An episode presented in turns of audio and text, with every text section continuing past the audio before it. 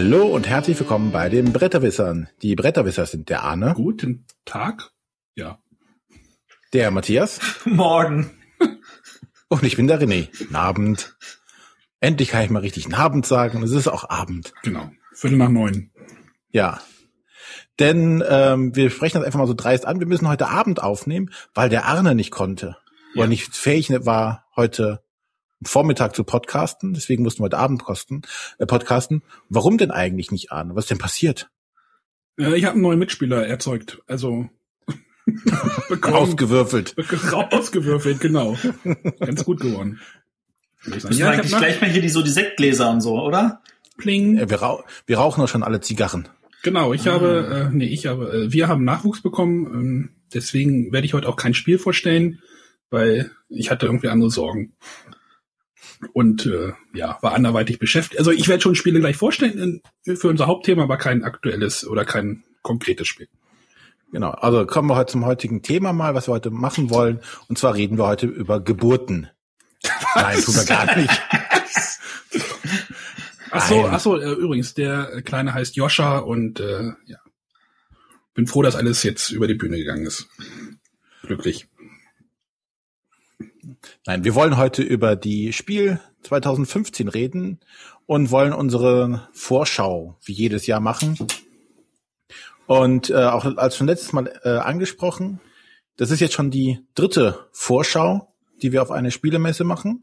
Sprich, wir gehen jetzt ins dritte Jahr mit diesem Podcast. Da können wir auch nochmal Zigarren rauchen und Sektkorken knallen lassen, denke ich. Aber das werden wir wahrscheinlich auf der Messe machen. Was? Zigarre rauch? Ja, ohne mich. Ja, was auch immer. Ich wollte gerade sagen, ähm, ich rauche auch nicht. Ah. Okay. Bevor hier. Ach, du meinst dieses eine Spiel? Ja, genau. Hier äh, Mafia de Cuba. Ja. Aber nichtsdestotrotz darf jetzt äh, starten wir jetzt mit unserer Spielerunde und da darf wie immer der Arne Nicht. seinen neuen Mitspieler vorstellen. Habe ich doch schon. ja? ja? Ich merke, dass es später am Abend ist. Ja, hat er schon. Ach, ich dachte, du wolltest jetzt noch mehr erzählen, die Nee, die ganze Geburtsgeschichte packe ich jetzt, lasse ich jetzt mal. Gut. Im Premium-Podcast für die für die äh, Tausender Patreone. Ach so. nee, wie gesagt, ich hatte, andere hatte das Ganze, ähm, ja, hat ein bisschen unseren Zeit oder meinen Zeitplan durcheinander gewürfelt und äh, ja. Unseren zum Glück überhaupt nicht. Nein, aber ich danke nochmal René und Matthias, die ein bisschen sehr verständnisvoll waren, weil ja. Aber das Ganze haben wir gleich, haben wir ja wahrscheinlich bald nochmal vor uns stehen. Aber dazu ja, später ja, ich, mehr. Genau. Im zweiten Folge der. Ich bin erster, ja! genau. Jetzt stellt also, René sein ähm, Spiel vor. Genau. Und ich werde dieses Mal äh, Among the Stars vorstellen. Wir hatten in der letzten Folge schon darüber gesprochen, dass es, dass wir das, äh, dass ich das letztes Jahr schon auf der Messe mir anschauen wollte mit hoher Erwartung, aber wir es noch gar nicht hier im Podcast besprochen hatten.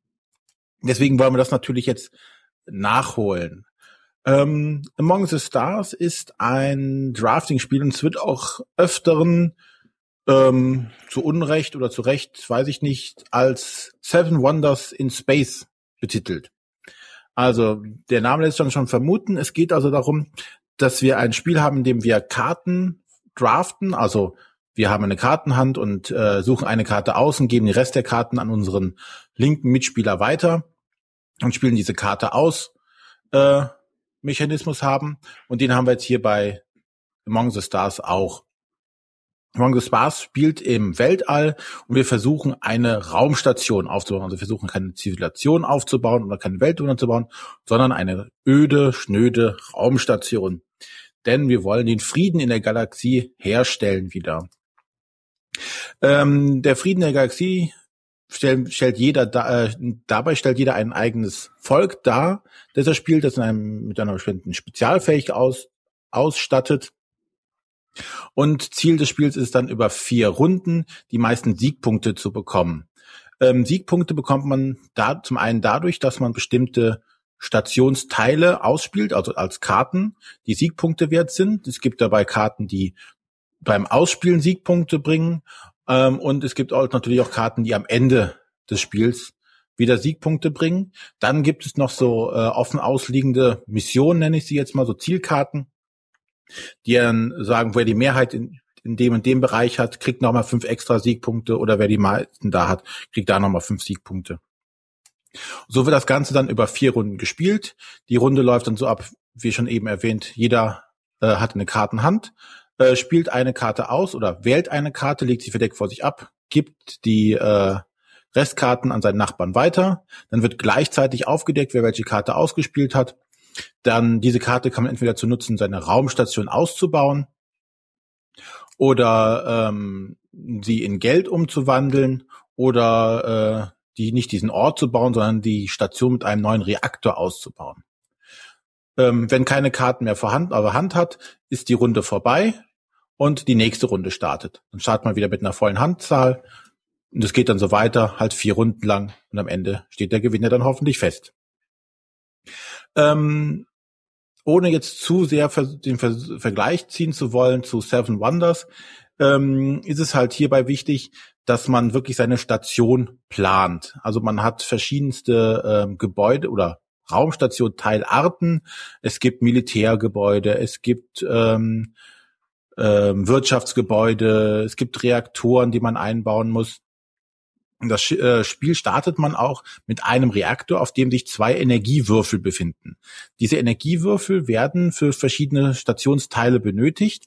Und das ist schon so der, so der erste Kniff im Spiel, denn diese Reaktoren, die man im Spiel hat, haben keine unendliche Reichweite und keine unendliche Ausdauer. Wie gesagt, da waren zu Beginn sind zwei Würfel auf jedem Reaktor drauf.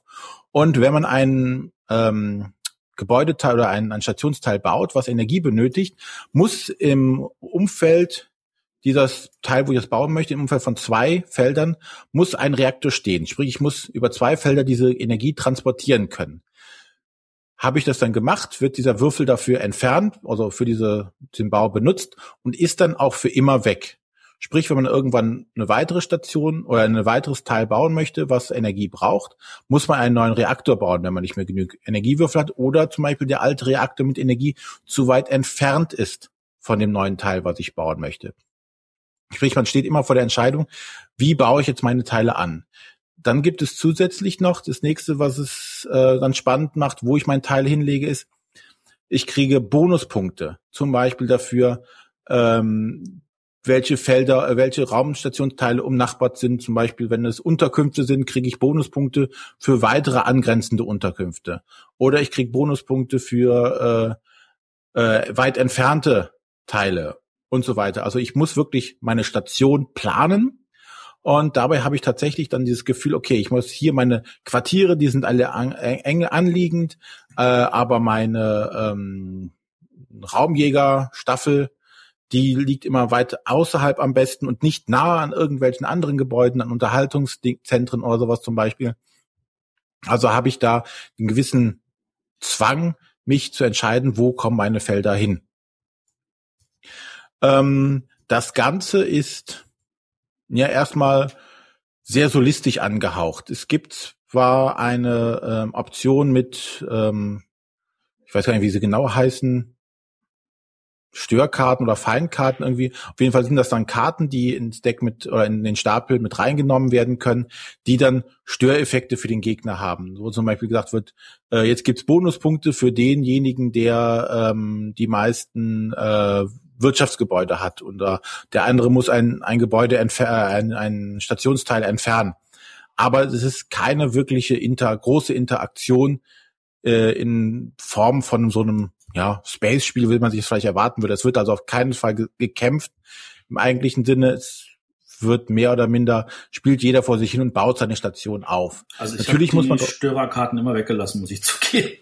Ja, ähm, wir hatten sie ähm, am Anfang mit drin und dachten, oh, jetzt spielen wir, und hatten nur gelesen, es gibt ähm, dann diese äh, verschärfte Version, wo man auch äh, mehr Interaktion hat und dachten dann nach dem ersten Spiel, so, jetzt spielen wir mal mit und stellten fest, wir haben schon mitgespielt und haben dann gesagt, okay, dann lassen wir sie jetzt ganz weg, weil die bringen nichts. Also ja. stören das Spiel eher, als dass sie das Spiel bereichern. Weil das, was man halt machen muss, ist, man muss den Gegner halt beobachten, was baut er und gerade halt um, am Ende diese Bonus Bonuspunkte, die Auftragskarten zu erfüllen, ist halt schon interessant zu gucken, lohnt es sich noch auf diese, für die Wirtschafts-, wer die meisten Wirtschaftsgebäude hat, mitzuspielen oder bin ich da eh so weit hinten, dass ich mich wieder um was anderes kümmern muss, lieber also da ist eher die Interaktion und halt in den Sachen wie bei Seven Wonders aus, was gebe ich meinem Mitspieler an Karten weiter? Wie kann ich verhindern, dass er sich besser aufbaut und trotzdem ich noch eine gute Karte bekommen kann? Halt dieses normale, was du halt, dieses Prinzip, was du halt bei dem Drafting-Mechanismus hast. Ähm, das Ganze spielt sich recht flott. Also eine ähm, Partie so zwischen 30 und 45 Minuten zu dritt kriegt man gut hin. Die Spielzeit steigt natürlich auch nicht enorm mit den vielen Spiel, äh, mit mehr Spielern, weil es halt alles parallel passiert. Nur man muss halt bei mehr Spielern ein bisschen mehr aufpassen, ähm, wie sich das Ganze so entwickelt, was wer macht. Aber das streckt die Spielzeit nicht enorm. Für uns eine, äh, eine gute Abwechslung zu äh, Seven Wonders. Da man hier jetzt wirklich, ja, dieses Aufbauen der Station ist halt schon cool. Die Grafik ist recht ansprechend äh, man hat halt nachher wirklich ein Bauwerk da stehen, äh, was man ja selbst erschaffen hat. Also uns hat das gut gefallen. Ich weiß gar nicht, wie das aussieht. Es gibt ja auf Englisch gibt es mittlerweile schon mehrere. Ja, das, das hat mich gerade so gesagt. So, warum erwähnst du nicht noch das und das? Aber das sind wahrscheinlich dann die ganzen Erweiterungen, die du nicht hast. Also ja. ähm, da gibt es zum Beispiel die Botschafter. Das ist eine genau. Erweiterung, die ich auf immer jeden Fall immer mitspielen würde. Das kann man als zusätzliche Aktion kann man statt äh, die gedraftete Karte zu spielen, kann man sagen, okay, ich werfe die weg und heure dafür einen Botschafter an. Dafür lege ich halt eine Botschafterkammer bei mir rein. Ähm, die kann man halt von einer eigenen gefehlten Farbe machen, falls man also sagt, ich brauche noch unbedingt ein Gebäude von der Farbe für irgendeinen der Aufträge. Ähm, und dann hat, gibt er einem meistens entweder einen Sofortbonus oder der gibt einem äh, einen, äh, einen dauerhaften Bonus, der dann äh, sich irgendwie im Laufe des Spiels akkumuliert. Äh, das lohnt sich auf jeden Fall. Das ist eine sehr, sehr schöne Erweiterung. Ähm, und dann hatten wir noch ganz, ganz viele andere kleine Erweiterungen. Also ich habe den ganzen Kram damals auch irgendwie bei Kickstarter mitgekriegt. Ähm, jetzt fallen mir aber die einzelnen Elemente ehrlich gesagt nicht mehr ein. Peinlich. Ja, wie gesagt, ich weiß nicht, wie, es, wie das Spiel wirklich jetzt hier angekommen ist in, in Deutschland. Ob das ist, also hat der Schwerkraftverlag hat sich rangesetzt und das Ding auf Deutsch rausgebracht, sehr lobenswerterweise. Ähm, bis jetzt habe ich noch nichts gehört, dass auch die Erweiterungen kommen sollen. Was wahrscheinlich dafür spricht, dass der Absatz wahrscheinlich nicht so gut war. Also ich fände schade, also weil ich gerade mit den Erweiterungen finde ich, gewinnt das Spiel eine ganze Menge. Es wird nochmal deutlich besser. Ähm, und ich freue mich auch, dass ich äh, jetzt in Essen dann die nächste Erweiterung Rivals bekomme. Ähm, also bei uns kam das Spiel super an. Ähm, es ist irgendwie, es fühlt sich abwechslungsreicher an als Seven Wonders, weil da viel mehr verschiedene Sachen passieren kann, weil du nicht immer alle Karten im Spiel hast, sondern du kannst sagen, okay, ich nehme du, du, weil du hast halt einen, Grundsatz von irgendwie so und so viel Karten von jeder Farbe und dann hast du halt noch einen großen Stapel mit Sondergebäuden und von denen spielst du mal irgendwie nur zehn Prozent oder so. Ähm, also dadurch wirken die Spiele auch immer anders. Und das, das, das gibt eine Menge her nochmal. Also eigentlich ich finde halt gerade diesen, diesen Aufbau von der Station, also dass du wirklich diese Station aufbaust, du musst wirklich planen, äh, wo lege ich die Stat dieses Teil hin, wo bringt's mir halt die meisten Siegpunkte oder Bonuspunkte noch und wie komme ich mit meiner Energie aus? Weil oft bist du da, denkst du, ah, jetzt hast du diese super tolle Karte, aber die kostet einen Energiewürfel. Verdammt, du hast kein Feld mehr frei, weil es in der Nähe eines Energiewürfel liegt. Also brauchst du erst noch irgendwo einen Reaktor herhaben. Und also ja. das finde ich recht spannend dann dabei, diesen, diesen Aufbau, den du bei Seven Wonders ja so nicht hast. Das ist richtig. Wobei es auch da wieder spannend ist mit der Erweiterung, weil da gibt es dann verschiedene Energieclubs, die haben zum Teil eine größere Reichweite, aber nur einen Würfel oder eine ganz kleine Reichweite, dafür mehr Würfel. Äh, das ist wirklich sehr spannend. Also da ist, da ist eine Menge mehr in dem Spiel drin, als man denken mag und äh, ich kann es auch auf jeden Fall empfehlen. Also einfach mal einen Blick drauf werfen. Ja. Also, das war ähm, Among the Stars ähm, aus dem Schwerkraftverlag von Vangelis äh, Bagiratakis. Grieche? Tut mir leid. Griechischer Name, ja. Griechischer Verlag, ja. Atapia Verlag ist das. Genau. Die bringen dieses Jahr auch noch ein nettes Spiel raus zu essen, aber da können wir später noch zu reden. Ähm, das war's. Und dann darf der Matthias sein Spiel vorstellen. Genau, äh, ich stelle Imperial Settlers vor. Ähm, das ist die Neuauflage von 51st State. Nicht, dass du schon angekündigt hättest. Nicht, dass ich, ich, das wissen ja nur die regelmäßigen Hörer. Der Rest weiß das ja gar nicht. Und äh, bei Imperial Settlers geht es darum, dass jeder halt ein Volk hat. Äh, in, Im Grundkasten äh, gibt es da halt die Barbaren, die Römer, die Ägypter und die Japaner. Und äh, dann geht es darum, dass man dieses Volk halt versucht aufzubauen. Das Ganze hat auch, so wie bei Among the Stars, so einen kleinen Solospielcharakter. Also man spielt eine ganze Menge in erster Linie bei sich in seinem Bereich. Aber in, bei, bei Imperial Settlers gibt es tatsächlich auch konkret Interaktionen in Form von ähm, Race-Tokens, also so, so Brandschatzen. Wenn man also versucht, dann irgendwie dem Karten, Gegner Karten abzuluxen. Äh, kommen wir kurz konkret äh, zum Ablauf. Es geht darum, dass wir kriegen am Anfang jeder Runde erstmal Kartennachschub. Da gibt es einen großen Stapel von allgemeinen Karten. Ähm, die werden auch gedraftet, aber offen. Das heißt, wenn wir zu viert spielen, werden da fünf Karten hingelegt. Drei umnimmt sich jeder eine, die letzte wird weggeworfen, dann werden noch mal fünf hingelegt und dann geht's rückwärts, nimmt sich wieder jeder eine, dann hat jeder zwei von den Karten bekommen. Und dann bekommt man äh, noch seine normalen Einnahmen. Und Einnahmen heißt an dieser Stelle das, was produziert wird. Jedes Volk hat schon mal eine Grundproduktion, was angibt, so und so viel Nahrung bekommst du, so und so viel äh, Niepel bekommst du, die also die irgendwelche anderen Sachen machen können äh, so und so viel äh, Angriff und Verteidigungsmarker und äh, Gold gab's noch, genau. Ach ja, und Holz und Stein natürlich. Und dann äh, geht's, äh, das, äh, Einnahmen können aber auch sowas sein wie zum Beispiel zusätzliche Karten.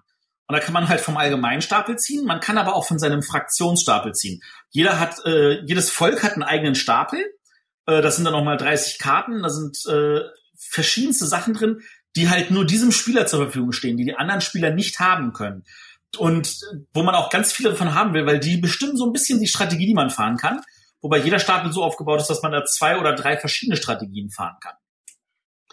Und dann geht es um darum, dass jeder eine Aktion macht. Und eine Aktion kann sowas sein wie, ich spiele eine Karte aus, bezahle halt die Baukosten, gebe halt die entsprechenden Ressourcen dafür ab und äh, lege dann die Karte bei mir aus ähm, und das kann halt sein, also eine normale Karte auf der einen Seite, ähm, man schlägt alle allgemeinen Karten auf die rechte Seite, alle volksspezifischen Karten auf die linke Seite. Ähm, es ist aber so, dass bei den Volkskarten meistens so ist, dass man ein anderes Gebäude dafür abreißen muss. Und dann reißt natürlich die allgemeinen Karten ab, weil die sind weniger wert. Weil jede allgemeine Karte, die am Spielende noch ausliegt, ist ein Siegpunkt und jede Volkskarte ist zwei Siegpunkte wert. Ähm, und das ist also eine mögliche Aktion. Eine andere mögliche Aktion ist, es gibt, ähm, es gibt halt Karten, die produzieren Sachen. Das ist für die Produktionsphase, die wir schon hatten. Dann gibt es Karten, die geben einem ein sogenanntes Feature, einen andauernden Effekt, den man die ganze Zeit nutzen kann. Und dann gibt es noch Aktionskarten, die man ausgespielt hat, also Gebäude. Äh, da sind halt Aktionen drauf, die kann man auch nutzen. Und dann sagt man, okay, dann nutze ich diese Aktion, lege die Kosten dafür auf das Gebäude drauf, damit jeder sieht, ich habe das Gebäude schon genutzt. Und dann führe ich das aus. Das kann sein, wie du kannst zusätzliche Karten ziehen, du kannst eine Ressource in eine andere umwandeln. Du kannst irgendeinen anderen coolen Special-Effekt machen. Ähm, Gerade auf der Völkerseite gibt's da die ganz kuriosen Sachen wie ich klaue dir das Gebäude oder ich äh, reiße eins von meinen eigenen ein und solche Sachen. Ähm, das kann man noch als Aktion machen und es gibt auch die Möglichkeit zu sagen, ich mache einen Deal. Deal äh, macht man meistens mit seinen Volkskarten. Das heißt, man legt das äh, verdeckt bei sich an, äh, muss dafür eine Nahrung bezahlen und hat dann einen Deal abgeschlossen mit einer irgendeiner virtuellen anderen Volk und bekommt dann halt sofort das, was da abgebildet ist, und dann halt auch in jeder Produktionsphase nochmal. Ähm, und dann äh, ja, macht man so lange Aktionen, solange man kann.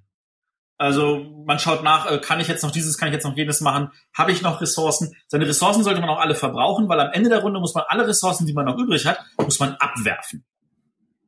Ähm, ach ja, dann warten noch diese Brandschatzenkarten-Sachen. Man kann, äh, also jeder hat normalerweise eine, ein so ein Schwerttoken äh, zu Beginn jeder Runde, aber man kann natürlich durch äh, Produktionsstätten noch, welche dazu bekommen.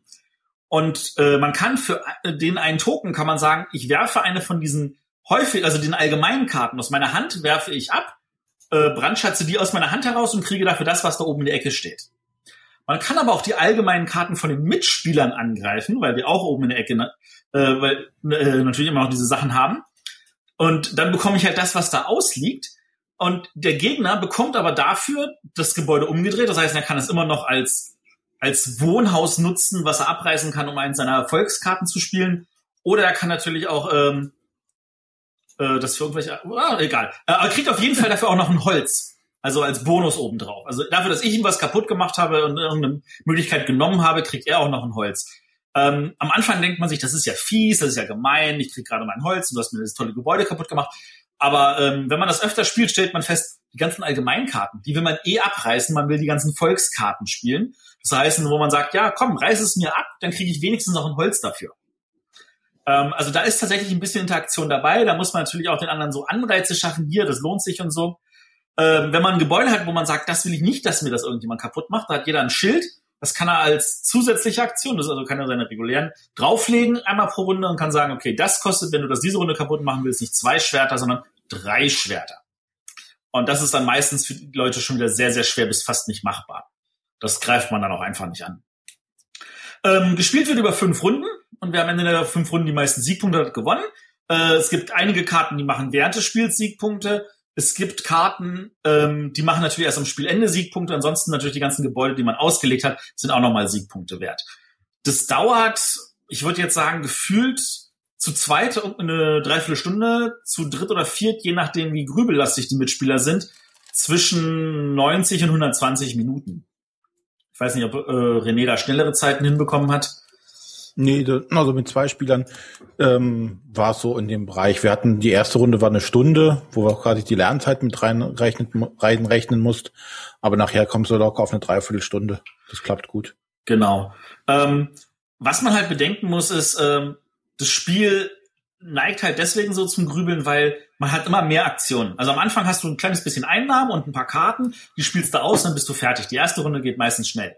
Am Ende hast du fünf, sechs, sieben Karten, die dir äh, irgendwelche Produktionen geben. Das heißt, du kriegst jetzt mal ganz viele Rohstoffe und dann machst du ganz viele Aktionen und dann kriegst du meistens irgendwelche Rohstoffe hier oder Rohstoffe da und kriegst noch irgendwelche extra Sachen. Und allein die letzte Runde kann schon 20 Minuten locker dauern pro Spieler.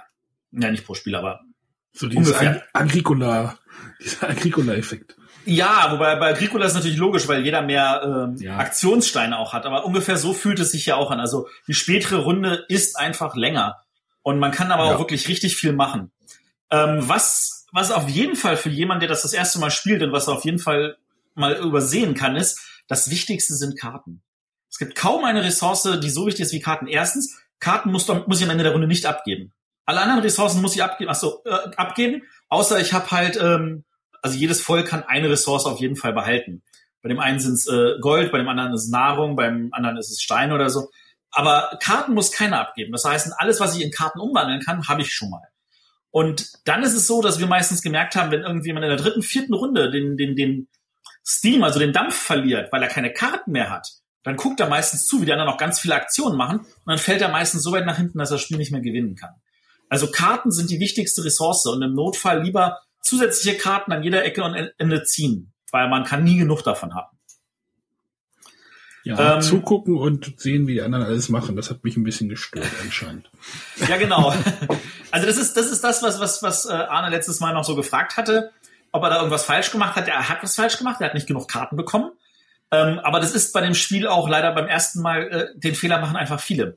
Das darf man nicht passieren. Also man muss sich immer bewusst sein, im Notfall, äh, also jeder hat zum Beispiel eine Standardaktion, da kann er äh, zwei Miepel eintauschen gegen eine Ressource oder eine Karte. Dann sollte man gucken, dass man dafür im Notfall sagt, ich ziehe Karten, weil die Ressourcen, die können verpuffen, Gebäude ausbauen kann teuer sein, ich kann die vielleicht irgendwie anders nutzen, ähm, weil diese Karten, die braucht man am Ende in ganz großen Mengen. Ähm, was ich noch erwähnen möchte, ist, es gibt jetzt wieder diese wunderbare deutsche Ausgabe von Pegasus. Die haben sich viel Mühe gemacht, ähm, die kleinen Kartentexte auf der, auf den englischen Karten größer zu machen, indem sie das Bild ein bisschen verkleinert haben, das ganze Kartendesign ein bisschen geändert haben. Dieser größere Kartentext fühlt sich wunderbar an. Und äh, aber die haben nicht nur den Kartentext größer gemacht, sondern die haben auch die gesamte Holz, was beiliegt, größer gemacht. Die Miepel sind größer, die Äpfel oder Tomaten oder wie immer man die Nahrung nennen möchte, ist auch größer. Und also das sind alles größere Holztokens. Das fühlt sich gleich viel wertiger an. Das ist sehr, sehr, sehr angenehm. Das Für die größeren deutschen Hände. Für die dicken, genau. fetten Wurstfinger und, meiner Kollegen. Die, und die schlecht gucken können. ja, das ja, bin muss, ich, ja. Was ich bei dem Spiel sehr faszinierend finde, und das war bei, bei der ersten Partie schon so, die Unterschiedlichkeit dieser einzelnen Völker. Ja. die ist echt enorm, weil du, du hast ja im Endeffekt, die, die Allgemeingebäude sind für alle gleich und die Regeln sind für alle gleich, aber alleine die Sonderfähigkeiten der einzelnen Gebäude und die, die Rohstoffe, die du am Anfang der Runde bekommst, sind ja auch für jedes Volk unterschiedlich. Wenn du die Barbaren spielst, du kriegst unglaublich viele von diesen Meeples, aber kaum sonstige Rohstoffe, während die anderen halt sehr viel Rohstoffe immer bekommen, dafür weniger Miepel oder sonstiges. Und nach der ersten Partie ist es auf jeden Fall so, dass du sagen willst, so, oh, jetzt will ich aber die anderen Rassen auch spielen. Jetzt will ich wissen, wie spielen sich, wenn ich die Barbaren gespielt habe, wie spielen sich die Römer, die Japaner oder die Ägypter? Was ist da anders? Und das macht unglaublich viel aus bei dem Spiel.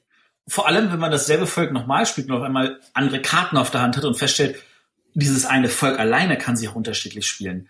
Also bei den Japanern ist es zum Beispiel so, die haben ganz viele Karten, die beziehen sich darauf, machen Deal, weil dann kriegst du diesen Bonus. Und dann hat man auf einmal ganz viele Karten, die haben überhaupt nichts mehr mit Deal zu tun, sondern machen ganz andere Sachen. Und dann gibt's Karten, die das auch noch kombinieren und sagen, oh, du kannst die Karten, mit der du Deal gemacht hast, kannst du rausnehmen und kannst du noch bauen. Und du musst dafür noch nicht mal ein anderes Gebäude abreißen. Ähm, dann hast du bei den Barbaren, die können ihre eigenen Gebäude abreißen, um dafür noch extra äh, Bonus zu bekommen. Ähm, die, die, die Ägypter, die klauen bei den anderen und die bauen, häufen so viele Unmengen an Steine zusammen. Ähm, ja, es ist wirklich ganz, ganz unterschiedlich und äh, da kommt jetzt auch ähm, auf Englisch kommt jetzt ja auch in Essen die neue Erweiterung äh, mit den Atlantern. Die ist auch von Pegasus hat auch schon zugesagt, dass sie die auf jeden Fall auf Deutsch bringen werden. Äh, das ist dann nochmal ein komplett anderes Volk. Da kommt noch eine neue Ressource dazu mit Technologien. Und die Atlanta, die sind, die gehen halt am Ende unter. Bei Spielende räumen die Atlanta alle ihre Volkskarten ab. Die sind weg. Das wird dann auch nochmal spannend. Ähm, was jetzt aber schon zu Essen kommt, was ich noch erwähnen kann, ist äh, die kleine Erweiterung, die es gab. Ähm, Why Can't We Be Friends? Auf Deutsch Nachbarschaftshilfe. Äh, da, da sind zusätzliche Karten sowohl für jedes einzelne der vier Völker als auch für die Allgemeinstapel. Und äh, da kann man einfach die dazu mischen, hat man mehr Karten in seinem Volksstapel. Man kann aber auch sagen, ich nehme die rein und dafür die anderen raus. Man hat also auf einmal Möglichkeiten zu sagen, ich kann das Deck tunen, um auf eine bestimmte Strategie zu spielen. Und da sind auch zum Beispiel Produktionsstätten dabei, die können die anderen mitnutzen. Das sind sogenannte Nachbarschaftsproduktionsstätten. Das heißt, wenn ich die ausspiele und dann meine Produktion gleich sofort kassiere, dann kann der andere sagen, oh, ich gehe mal da drauf, ich kriege auch diesen Produktionsbonus. Dafür gebe ich dir aber einen von meinen rosa Miepeln. Und da kommt auch noch mal ein bisschen Interaktion auf einer positiven Art und Weise dazu. Genau, also kann ich empfehlen, also die, die, die 10 Euro oder sowas, die dieser Erweiterung kostet, wer Imperial Settlers schon mag, zugreifen, lohnt sich auf jeden Fall. Ja, ja. ich kann auch sagen, Imperial Settlers lohnt sich auch auf jeden Fall, sich anzugucken. Wer Kartenspiele und sowas mag oder mit, mit gerade mit verschiedenen Völkern, mit verschiedenen Spezialfähigkeiten, da macht, das macht Laune. Genau. Also das war Imperial Settlers, erschienen bei Pegasus Spiele, im Original von Portal Games. Der Autor ist Ignacy Trevicek und äh, den Künstler habe ich jetzt gerade nicht im Kopf. Aber ist wirklich schön. Also Empfehlung. Gut, dann darf jetzt der Arne uns die Frage der Woche mal stellen, damit er auch mal nochmal zu Wort kommt. ich auch noch mal. Ich habe schon gerade gedacht, naja, gut, dass ich kein Spiel vorgestellt hätte, sonst würden wir morgen früh hier noch sitzen. Aber ihr habt ja, wir mussten dich ja irgendwie auffangen. Ihr beide habt da schon ganz gut kom äh, äh, komprimiert, ähm, komprimiert, kompensiert. genau, ich komme zur Frage der Woche und zwar der Tobias hat uns eine Frage. Ich weiß gar nicht, woher die kam. E-Mail? Die kam per E-Mail, genau. Okay. Ähm, hallo ihr drei. Ich wollte einmal fragen, wo ihr eure Spiele verkauft, wenn ihr mal wieder aussortiert.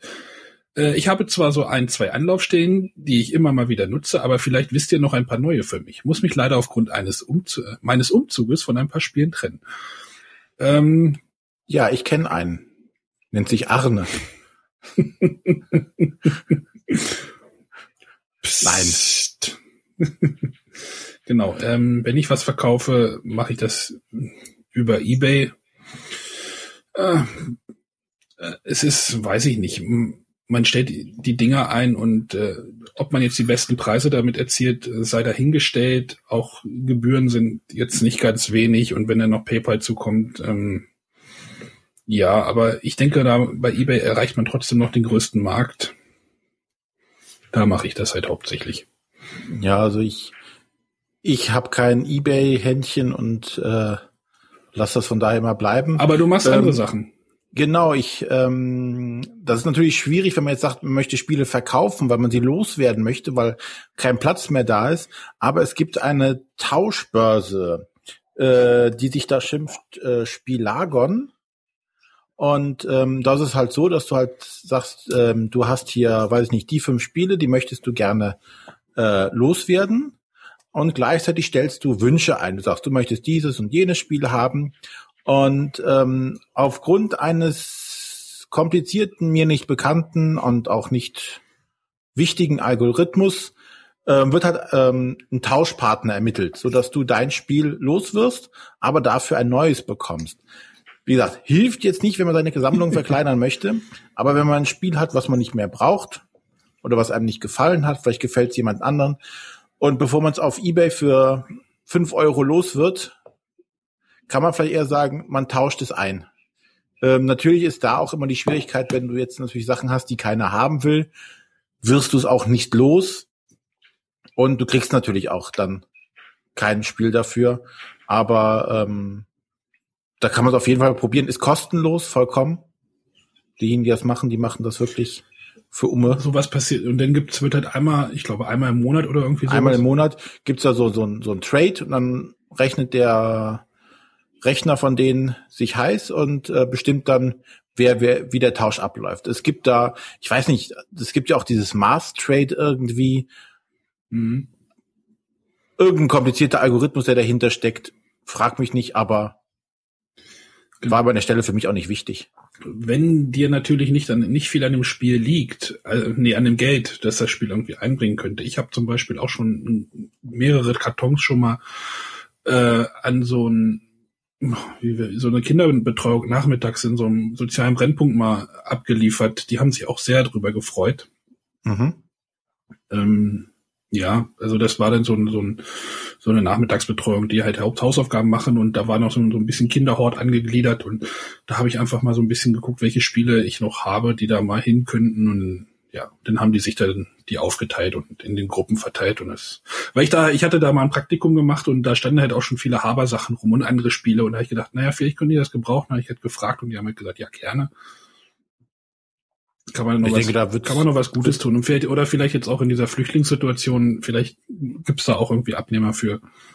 Bestimmt. Da gibt's doch auch genügend Initiativen mittlerweile, wo sagen, okay, hier, ähm, die so Spiele-Nachmittage mit so Flüchtlingskindern machen. Ja. Da passt das bestimmt auch. Und wer da jemand was Ansprechendes hat, was dazu passt, wäre das ja bestimmt eine super Idee. Ja. Und der Matthias trennt sich nicht. Äh, doch, doch, doch. Doch, Temporum. ähm, also ich, ich meine, es ist immer eine Frage, äh, wie dringend hat man es. Also wenn es schnell gehen soll, ich glaube, da ist eBay tatsächlich die schnellste Methode. Wenn man sagt, es ist mir egal, wie schnell es geht, äh, ich will einen möglichst guten Preis, da gibt es natürlich andere Methoden. Man kann das bei Boardgame Geek reinstellen und sagen, hier für den Preis und vielleicht sieht das irgendwas, wenn jemand eine in einem Jahr oder zwei und dann wird man es dann halt dann erst los. Oder aber in irgendwelchen Foren gibt es manchmal auch ja diese Genau, also bei Unknowns gibt es zum Beispiel äh, den, den Markt und dann gibt es dieses Crowbee und natürlich gibt es auch bei äh, Spielen.de, also das Spielbox-Forum, der hat ja auch irgendwie so einen Tauschbereich. Äh, auf Facebook gibt's Dutzende oder Tausende von Gruppen, wo die Leute dann richtig so basarmäßig Bilder ja, einstellen. Aber man muss sich, da muss man sich aber auch mehr drum kümmern. So eBay ist halt einfach, man stellt es halt einmal ein, fünf Minuten und in einer Woche oder zehn Tagen kommt dann irgendwann eine E-Mail und dann hat man es halt irgendwie für 2,50 Euro verkauft oder so. Also mit gebrauchten Spielen, wenn die jetzt nicht irgendwie der letzte heiße Scheiß sind, dann wird's auch mit der, mit dem, mit der Geldmenge, also mit dem Geld schwierig. Also das ist, das ist natürlich zum Beispiel etwas, äh, wenn man sich von seinen Spielen früh trennt. Also man kauft was, man ja. spielt, stellt fest, man mag es nicht und verkauft es gleich, ist das ja. immer einfacher, als wenn man sagt, äh, ich warte jetzt fünf Jahre. Die alten Sachen, da kann man dann froh sein, wenn man irgendwas für kriegt. Außer es ist halt wirklich irgendwie das super wertvolles, wo man sagt, oh, dafür gibt's Geld, dann trenne ich mich jetzt deswegen mal davon. Aber das ist ja. Aber die Zeiten sind ja auch schon langsam, langsam alle vorbei. Ja. Wo alle wissen, dass wenn man was sammelt, könnte später Geld wert sein, führt ja dazu, dass es nichts mehr wert ist. Genau. Also wenn du nicht viel Geld erwartest, dann ist wirklich, und es einigermaßen schmerzfrei gehen soll, dann ist halt Ebay die Wahl. Ich weiß nicht, Amazon, ob da, aber das ist halt alles irgendwie mehr Aufwand. Was auch noch geht, sind ähm, Ebay Kleinanzeigen. Ja. Weil du da keine Gebühren und sowas hast. Genau, und äh, die Leute, die Käufer, also kommt da, das lohnt sich dann halt schon eher, wenn man in so einem Ballungsraum wohnt, so wie Berlin oder Hamburg oder Ruhrgebiet oder sowas. Aber für mich ist zum Beispiel eBay Kleinanzeigen überhaupt keine Option, weil ich hier am Arsch der Welt oder nein, Moment, ich wohne in der Mitte der Mitte Deutschlands. Ja, am Arsch der Welt. In der Mitte des Arsches. genau, da ist dann halt der Markt einfach nicht dafür Kleinanzeigen. Ich glaube, wenn Matthias irgendwie in Berlin irgendwie seine Sammlung da irgendwie reinstellen würde, dann aber man hat dann halt auch wieder mehr Arbeit. Dann kommen die Leute, dann muss man einen Termin vereinbaren. Und, ja, also das erinnert mich daran, wie ich mein letzten Spiel losgeworden bin. Ich hatte die, da gab es einen äh, Flohmarktbereich auf der BerlinCon. Also es ja. gibt natürlich auch äh, öfter mal irgendwelche Veranstaltungen, wo es dann so einen Flohmarktbereich gibt, wo man sein Spiel abgibt und sagt, hier, ich habe folgende Preisverstellung und dann kommen da Leute, die gucken dann immer so, oh, was gibt's denn hier im Angebot und so und dann nehmen die vielleicht auch mal was mit und dann kriegt man am Ende sein Geld abzüglich irgendwie ein kleiner Gebühr und das ist, das geht auch einfach. Ja, da kann ich zum Beispiel, wo du es gerade erwähnst, in bei den Spieletagen in Ratingen, die haben auch so einen, so einen Flohmarkt, da gehst du hin, hast äh, einen Zettel auf deinem Spiel draufkleben, ähm, was du dafür haben möchtest, und dann wird das quasi dort für dich verkauft. Und wenn du Pech hast, steht es am Ende des Abends noch da, dann kannst du es wieder mitnehmen. Oder du kriegst halt dann das entsprechende Geld dafür. Das ist auch ganz nett. Ja. Da stehen dann immer stapelweise die Spiele rum auf, weiß ich nicht, zehn Tischen oder so und du, die stehen auf den Tischen, unter den Tischen stehen alles Spiele. Das ist dann, kann sich echt durchwühlen. Also das ist auch vielleicht eine Gelegenheit dann für Leute zu sagen, oh, ich versuche günstig Spiele zu bekommen, da kann man dann auch mal vielleicht gucken. Ja. So, aber eigentlich haben wir damit, denke ich, einige Optionen für den lieben Tobias erschlagen. Ja, mehr als ich dachte. Ja. Ich dachte, wir kommen nur auf Ebay, aber ist ja doch noch nein, geworden. Nein, da gibt es schon mehr Möglichkeiten. Dann schreiten wir mal zum Vorthema. zum Vorthema. Moment, wie lange läuft die Aufnahme schon? ja, was haben wir denn zum Vorthema uns genommen?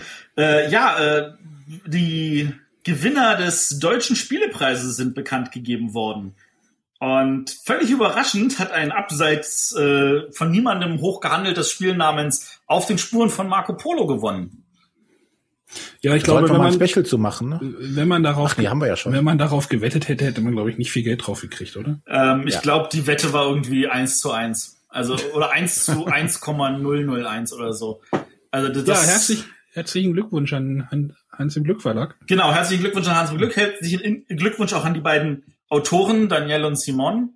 Ähm, wirklich ein, wie man sieht, von vielen geliebtes Spiel und damit natürlich dann auch verdienter Gewinner. Äh, wir sollten nicht vergessen, Platz zwei hat dann äh, Orléans, auch von uns sehr gern gespielt. Ja. Äh, auf Platz drei dann Colt Express, unser Spiel des Jahres. Hat mich ein bisschen überrascht. Echt? Weil es so hoch. Ja, nee, weil es so hoch ist. Ja, also, also das ist so auf der drei, das ist tatsächlich auch bei den, ja. Ich finde die vier eher. Ja, die vier also, finde ich auch die größte Überraschung. Murano, ein in meinen Augen völlig unterschätztes Spiel, das ist echt, echt gut. Ähm, aber die meisten Leute haben es einfach irgendwie entweder nicht am, am Rande nur nicht mitbekommen oder haben irgendwie sich damit zufrieden gegeben, irgendwie ein paar schlechte Kritiken zu lesen und es dann nicht weiter ausprobiert. Ich echt nochmal Bock, es zu spielen. Also ich fand, ich finde Murano super. Äh, ja, die Wertung ist ein bisschen gewöhnungsbedürftig, aber wenn man das mehr als nur einmal spielt, dann stellt man fest, dass man damit arbeiten kann und dann drumherum spielen kann und dann entsprechend auch wirklich Freude dran haben kann. Also echt, echt gutes Spiel. Ähm, auch natürlich schön äh, Patchwork auf der 10, Kakao auf der 7, wirklich schöne Spiele. Wobei, was hatte jemand gesagt? Also äh, außer Marco Polo und Kakao sind alle Spiele von 2014. Zeichen für die Verlage, wenn ihr wollt, dass euer Spiel da beim Deutschen Spielepreis was reißt, bringt's vielleicht lieber in Essen raus als in Nürnberg. Ja, aber dafür wird es, äh, ist dann eher diese Spiel des Jahresliste eher so Nürnberg-lastig, ne? Das ja, das stimmt. Da ist The Game oder ist Broom Service und so, all die Sachen. Die aber da gab es ja auch eine Twitter-Diskussion, ich glaube mit dem Alexander Pfister, der ja auch halt die Meinung aufgestellt hat, dass die Spiele halt einfach, die halt in äh, zu Essen erscheinen, halt einfach in mehr Spielerhände geraten. Ja. Und dann halt einfach mehr gespielt werden oder mehr gespielt werden können. Und deswegen haben sie wahrscheinlich auch einfach eine größere Basis, die halt für das Spiel werten können, als wenn so ein Broom Service, was halt irgendwie Anfang April oder sowas erscheint oder Ende März. Äh, ich glaube, es war Ende April sogar. Da fehlt dann halt einfach auch ein, ein halbes Jahr Vorlauf für das Spiel. Also, hm. Ja. Hat es Marco Polo dann geholfen, dass es ganz viele gespielt haben, weil es äh, eines der Spiele war von der deutschen Brettspielmeisterschaft? Das stimmt, Marco Polo ist ja auch im. Ja. Ich meine, Kakao wiederum war nicht auf der deutschen Brettspielmeisterschaft und ist trotzdem als Neuheit dabei. Ähm, das haben ja auch ganz viele als Spiel des Jahres gesehen, was es dann ja nicht geworden ist. Inklusive uns. Ja. Naja, da, äh, wir möchten ja noch irgendwann mal zum Hauptthema kommen. Wir können jetzt noch mal kurz erwähnen, Kinderspielpreis ist äh, Spinderella. Genau. Äh, da würde ich sagen, da ist das Double geglückt. Genau. Und äh, die Alchemisten hat die Essener Feder für die vorbildliche Regel gewonnen. Ähm, ich kenne die Regel nicht. Ich kenne sie, ich kann es nicht nachvollziehen. Okay. Okay. Ich kann auch sagen, warum. Also ich meine, die, die Regel ist wie immer witzig geschrieben. Also Czech Games macht ja wirklich Mhm. witzige Regeln. Ähm, aber sie ist, wie- finde ich, halt nicht einfach geschrieben. Und da hätte man wahrscheinlich alles besser machen können. Aber das ist natürlich wieder so persönliches Gefühl und ich glaube auch nicht, dass ich es hätte besser machen können. Aber ich finde sie halt nicht gut genug. Aber der Essener Feder ist eh so ein Thema für sich. Da sollten wir vielleicht auch mal eine Sendung zu machen, wenn sowas wie Abluchsen von der Jury abgemahnt wird, weil es eine, na gut, das ist jetzt wieder halb Vermutung, ich bin mir nicht wir ganz sicher. Das in einem eigenen Thema. Ja, ja, also äh, irgendwie, also Abluchsen beschweren sich auf jeden Fall Leute, dass die Regel scheiße wäre und dann gewinnt die Essener Feder. Kann man drüber streiten, ob die Regel so schlecht war, ob die Regel so gut war, aber Essener Feder sollte man definitiv auch mal eine Sendung zu machen. Ich schreibe gleich mal in die Themenvorschläge. Dann kommen wir jetzt mal äh, endlich zu unserem Hauptthema. Wir wollen über die Spiel 2015 reden, beziehungsweise unsere Vorschau dazu abgeben. Und ähm, wie schon am Anfang erwähnt, ist das jetzt unsere dritte Messe als zusammen als Bretterwisser. Ich wollte eigentlich, ich wollte eigentlich auch noch Folge 1 nochmal hören. Das mache ich glaube ich, mittlerweile einmal im Jahr jetzt, so kurz vor Essen, weil es immer so ein bisschen lustiger Rückblick ist. Auf der Hinfahrt. Nee, jetzt eigentlich bist, so vor du bist schon so leicht sadistisch, oder? Ja, Ich empfehle niemandem, sich die erste Folge noch anzuhören, auch wenn es gibt Also, so Folgen. falls sich wirklich jemand nochmal alle Folgen anhören will, überspringt die ruhig. Ja, so die ersten paar kann man ruhig. Da, wo keine Gäste dabei noch sind. die liegen sie auf dem Server, ihr könnt sie euch noch anhören. Ja, die werden noch nicht so schnell verschwinden. Das glaube ich auch. Ähm, aber wir haben ja letztes Jahr schon angefangen, auch ein bisschen was auf der äh, Messe zu machen. Ähm, das wollen wir dieses Jahr ein bisschen weiter ausbauen, noch ein bisschen mehr machen. Also wir wollen ähm, noch ein paar mehr Interviews machen, rumrennen und Leute interviewen.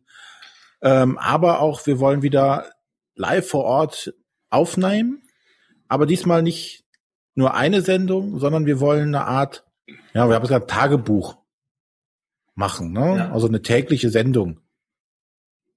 Und äh, das natürlich auch wieder gerne mit Publikum. Was tun wir uns da nur an? Willst du es Komm, das war genau auch letztes Mal lustig. René meinte heute schon, ah, das artet langsam in Arbeit aus, weil wir auch jetzt noch Termine, äh, Der Arne holt Termine ran noch und nöcher, Ja, so dass wir wirklich auch wirklich was produzieren können, was dann die Leute auch äh, interessiert, ein paar Interviews.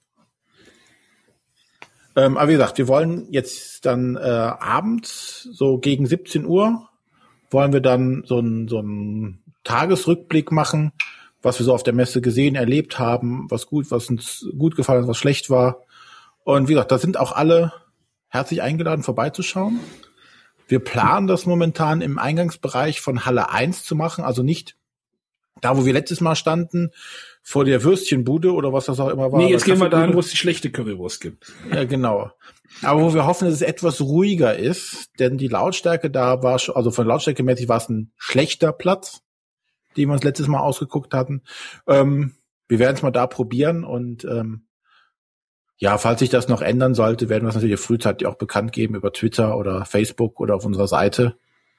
Aber das ist erstmal so unser Plan, uns da aufzubauen oder aufzustellen und mal eine Aufnahme zu machen. Genau, kommt vorbei, sagt Hallo, keine Angst. wir, wir werden auch nicht so krampfhaft euch in die Sendung einbinden, wenn ihr das nicht möchtet. Genau, das ist auch äh, Eingang Süd heißt der, das ganze Ding. Also wie gesagt, da, kann, da wo es auch zu den Toiletten geht, irgendwie, die, die so nach unten weg sind, äh, wo die Garderobe ist. Ähm, ja, Und nach oben geht es auf so eine Empore. genau, vielleicht platz- platzieren wir uns da. Also äh, sucht einfach nach zwei großen und einem kleinen Kerl und dann findet er uns schon. Und wer von euch beiden ist jetzt der kleine Kerl? Gut. Die zwei Großen und der mit der großen Wir Klappe. freuen uns schon sehr. Also die ganzen Planungen für Essen sind jetzt wirklich in, in einer heißen Phase jetzt. Ähm, ja. Ja, aber das ist jetzt nicht das Einzige, was wir heute besprechen wollten. Übrigens, ne, die Termine, einige Termine habe ich tatsächlich im Kreissaal. Äh. du schreckst von Schönen Gruß an den Ralf von Heidelberger. Äh, wie gesagt, es ist jetzt nicht das Einzige, was wir, über, was, über was wir heute reden wollen, denn wir wollen wie immer unsere die Spiele vorstellen, die wir uns jetzt gerne auf der Messe angucken wollen. Ähm, dafür sind wir durch die unterschiedlichen Listen, die es online gibt, gegangen und haben uns unsere Top 3 so ein bisschen rausgesucht. Und ähm, ja, als Hausausgang, Ausgangsquelle haben wir dann die Listen von Board Game Geek genommen. Also zumindest war es meine Hauptliste, über die ich gegangen bin. Da stellt auch. der Eric Martin ja wirklich eine sehr umfassende und gut dokumentierte Liste. äh, so eine 23 Geekliste zusammen. Seiten. 24. Wie viel, wie viel sind, wie viel Items sind es mittlerweile auf 500 irgendwas? 583. Also das, wir reden jetzt auch immer noch von Anfang September. Ja, also ja, aber es sind ja nur noch vier Wochen bis zur Messe. Also, Ja. auf jeden Fall über 500 Einträge auf dieser Liste und äh, es dauert schon eine Zeit lang, bis man mal durchgegangen ist und da mal sich rauszupicken, was könnte mich denn interessieren. Ähm, aber auch äh, auf den deutschsprachigen Seiten gibt es natürlich einige. Da ist unter anderem die, die Spielbox, die eine Liste hat mit den Neuheiten. Äh, Klickenabend hat eine umfassende Liste bei sich. Und äh, die Brettspielbox hatte auch einen kleinen Bereich zu den Neuheiten. genau. Ja, und äh, so viel zu den Listen. Und ich würde einfach mal sagen, der Arne sagt mal so, das erste Spiel, worauf er sich freut, was sich angucken möchte. Ja, die Zigarre, die ich ja vorhin schon geraucht habe, habe ich nämlich aus einer Spieleschachtel herausgenommen. Oh, das Spiel die macht ja unvollständig. Goldene Überleitung. Genau. Äh, ich möchte über das Spiel Mafia de Cuba reden, was in einer Zigarrenschachtelverpackung herkommt. Ähm, ich hoffe, es kommt auf Deutsch. Ich bin mir, weiß es jetzt gar nicht. Äh, aber wenn dieses Spiel kommt, dann weiß ich schon genau, was wir Silvester spielen werden. Es geht nämlich irgendwie darum, dass äh, man in dieser Sch Zigarrenschachtel irgendwie Rollentokens äh, reinschmeißt und irgendwelche Diamanten.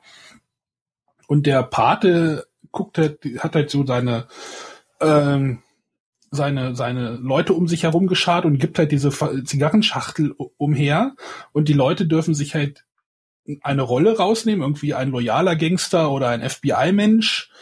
Ich glaube, in der englischen Version sind es da auch irgendwie so, so, die sehen aus wie so äh, Pokerchips. Dürfen sich nehmen und halt gegebenenfalls auch noch Diamanten. Und dann geht's halt darum, so zu bluffen, äh, welche Rolle man hat. Und wenn das dann einmal rumgegangen ist, dann muss dann halt dieser Pate, also der Chef, muss dann halt die Leute ausfragen, wie viele Diamanten waren jetzt bei dir noch drinne und versuchen halt rauszukriegen, wer hat jetzt wohl Diamanten geklaut und wer ist jetzt wohl eine loyale Rolle und hin und her. Also es ist halt dieses, so ein bisschen dieses Gefühl von, von diesem, Runter. Ja auch, Das klingt wie runter. wie, ich, ich kenne runter nicht, ich habe es nie gespielt. Aber es ist halt dieses, ja, man spielt mit Rollen, aber diesmal kriegt man keine Rolle zugeteilt, sondern man darf sich aktiv eine Rolle aussuchen. Also wenn man Werwölfe Mhm. spielt, kriegt man halt eine Karte zugeteilt und so, du bist jetzt Werwolf oder du bist jetzt. Und in diesem Spiel darf man halt aktiv sich die Rolle auswählen und dann halt versuchen zu bluffen oder zu gucken, wie, ob man fair spielt und, und solche Sachen. Ich, da freue ich mich schon drauf. So ein lu- lustiges Rollenspiel, also in Anführungsstrichelchen Rollenspiel, wo man halt aktiv seine Rollen sich aussuchen kann. Ja, denke ich, das könnte auch. Fragt sich, ab wie viel Leuten das was taugt. Ja, wie gesagt, das ist halt, glaube ich, für uns so ein Silvesterspiel auf jeden Fall. Ja, definitiv ein Party. Größere Runde. Ich glaube, sechs Leute muss man da bestimmt haben, sicherlich haben. Ja. Matthias, kennst du da? Du, ach, du hast gesagt, du hast es gesehen, aber nicht. Ich habe ich hab zugeguckt, wie es in, in äh, Mallorca gespielt wurde und die Leute hatten eigentlich gefühlt sehr viel Spaß dabei. Also Ich glaube, das ist auch von den Regeln nicht so. Es geht halt wieder ums Bluffen und äh, die Rolle so ein bisschen wahrscheinlich auszufüllen. genau. Ja. Ja, dann komme ich mal äh, zu meinem Spiel, worauf ich mich freue. Ähm, es, ich freue mich aus, aus mehreren Gründen. Zum einen, äh, weil es ein, der Autor, Matt Leacock, damit ist schon klar, ist es erstmal ein kooperatives Spiel. Der schon wieder. Der ist schon wieder. Und ich habe keine Ahnung, ob das Spiel gut ist oder nicht oder aber das Thema hat mich einfach dazu bewegt, auf äh, Kickstarter auch das Spiel zu unterstützen und zwar Thunderbird. Du hast es schon gekauft. Ich habe es quasi schon gekauft und darf es in Essen entgegennehmen. Ähm, wer jetzt hier sagt Thunderbird, hä? Was ist das denn? Thunderbird ist eine ja ein Marionetten Theater oder wie, wie die Augsburger Puppenkiste. Genau. Auch, glaube ich, zur selben Zeitpunkt entstanden ungefähr. Puppenburger Augenkiste. ja, genau. Und ähm, ist halt, die Thunderbird ist International Rescue, also so eine, so eine äh, Spezialeinheit, die, die äh, auf der ganzen Welt umherreisen und Katastrophen verhindern. Weiß ich nicht, abstürzende Flugzeuge, einstürzende Minen, äh, zusammenbrechende Hochhäuser, all sowas. Und das hatten, das Coole war halt, dass sie alle so super Fahrzeuge hatten. Also eine Rakete, so ein Transportlastschiff, die hatten eine Raumstation. Und äh, in diesem Universum bewegt man sich halt und man merkt schon, ich mag dieses, dieses Universum einfach. fand ich total geil. Ich finde, man merkt halt ein gar nicht. Nee, gut. Gab's ähm, da nicht auch einen Kinofilm irgendwie? Ja, aber das war, das war tatsächlich ein bisschen was anderes. Das war ein Realfilm, glaube ich, nachher. Nee, ja, nee, das, vor allem das, das, Ja? das war so, so, ein- so mit sehr politischen Humor und so ein Kram. Aber es gibt auch ein Dire Straits Video mit den Thunderbirds, ne? Calling. Ja, mit diesen Puppen. Calling mit Elvis. Puppen. Ja, aber dir ist Genau. jetzt schon klar, dass die Hälfte unserer, unserer Hörer nicht weiß, wer Dire Straits ist.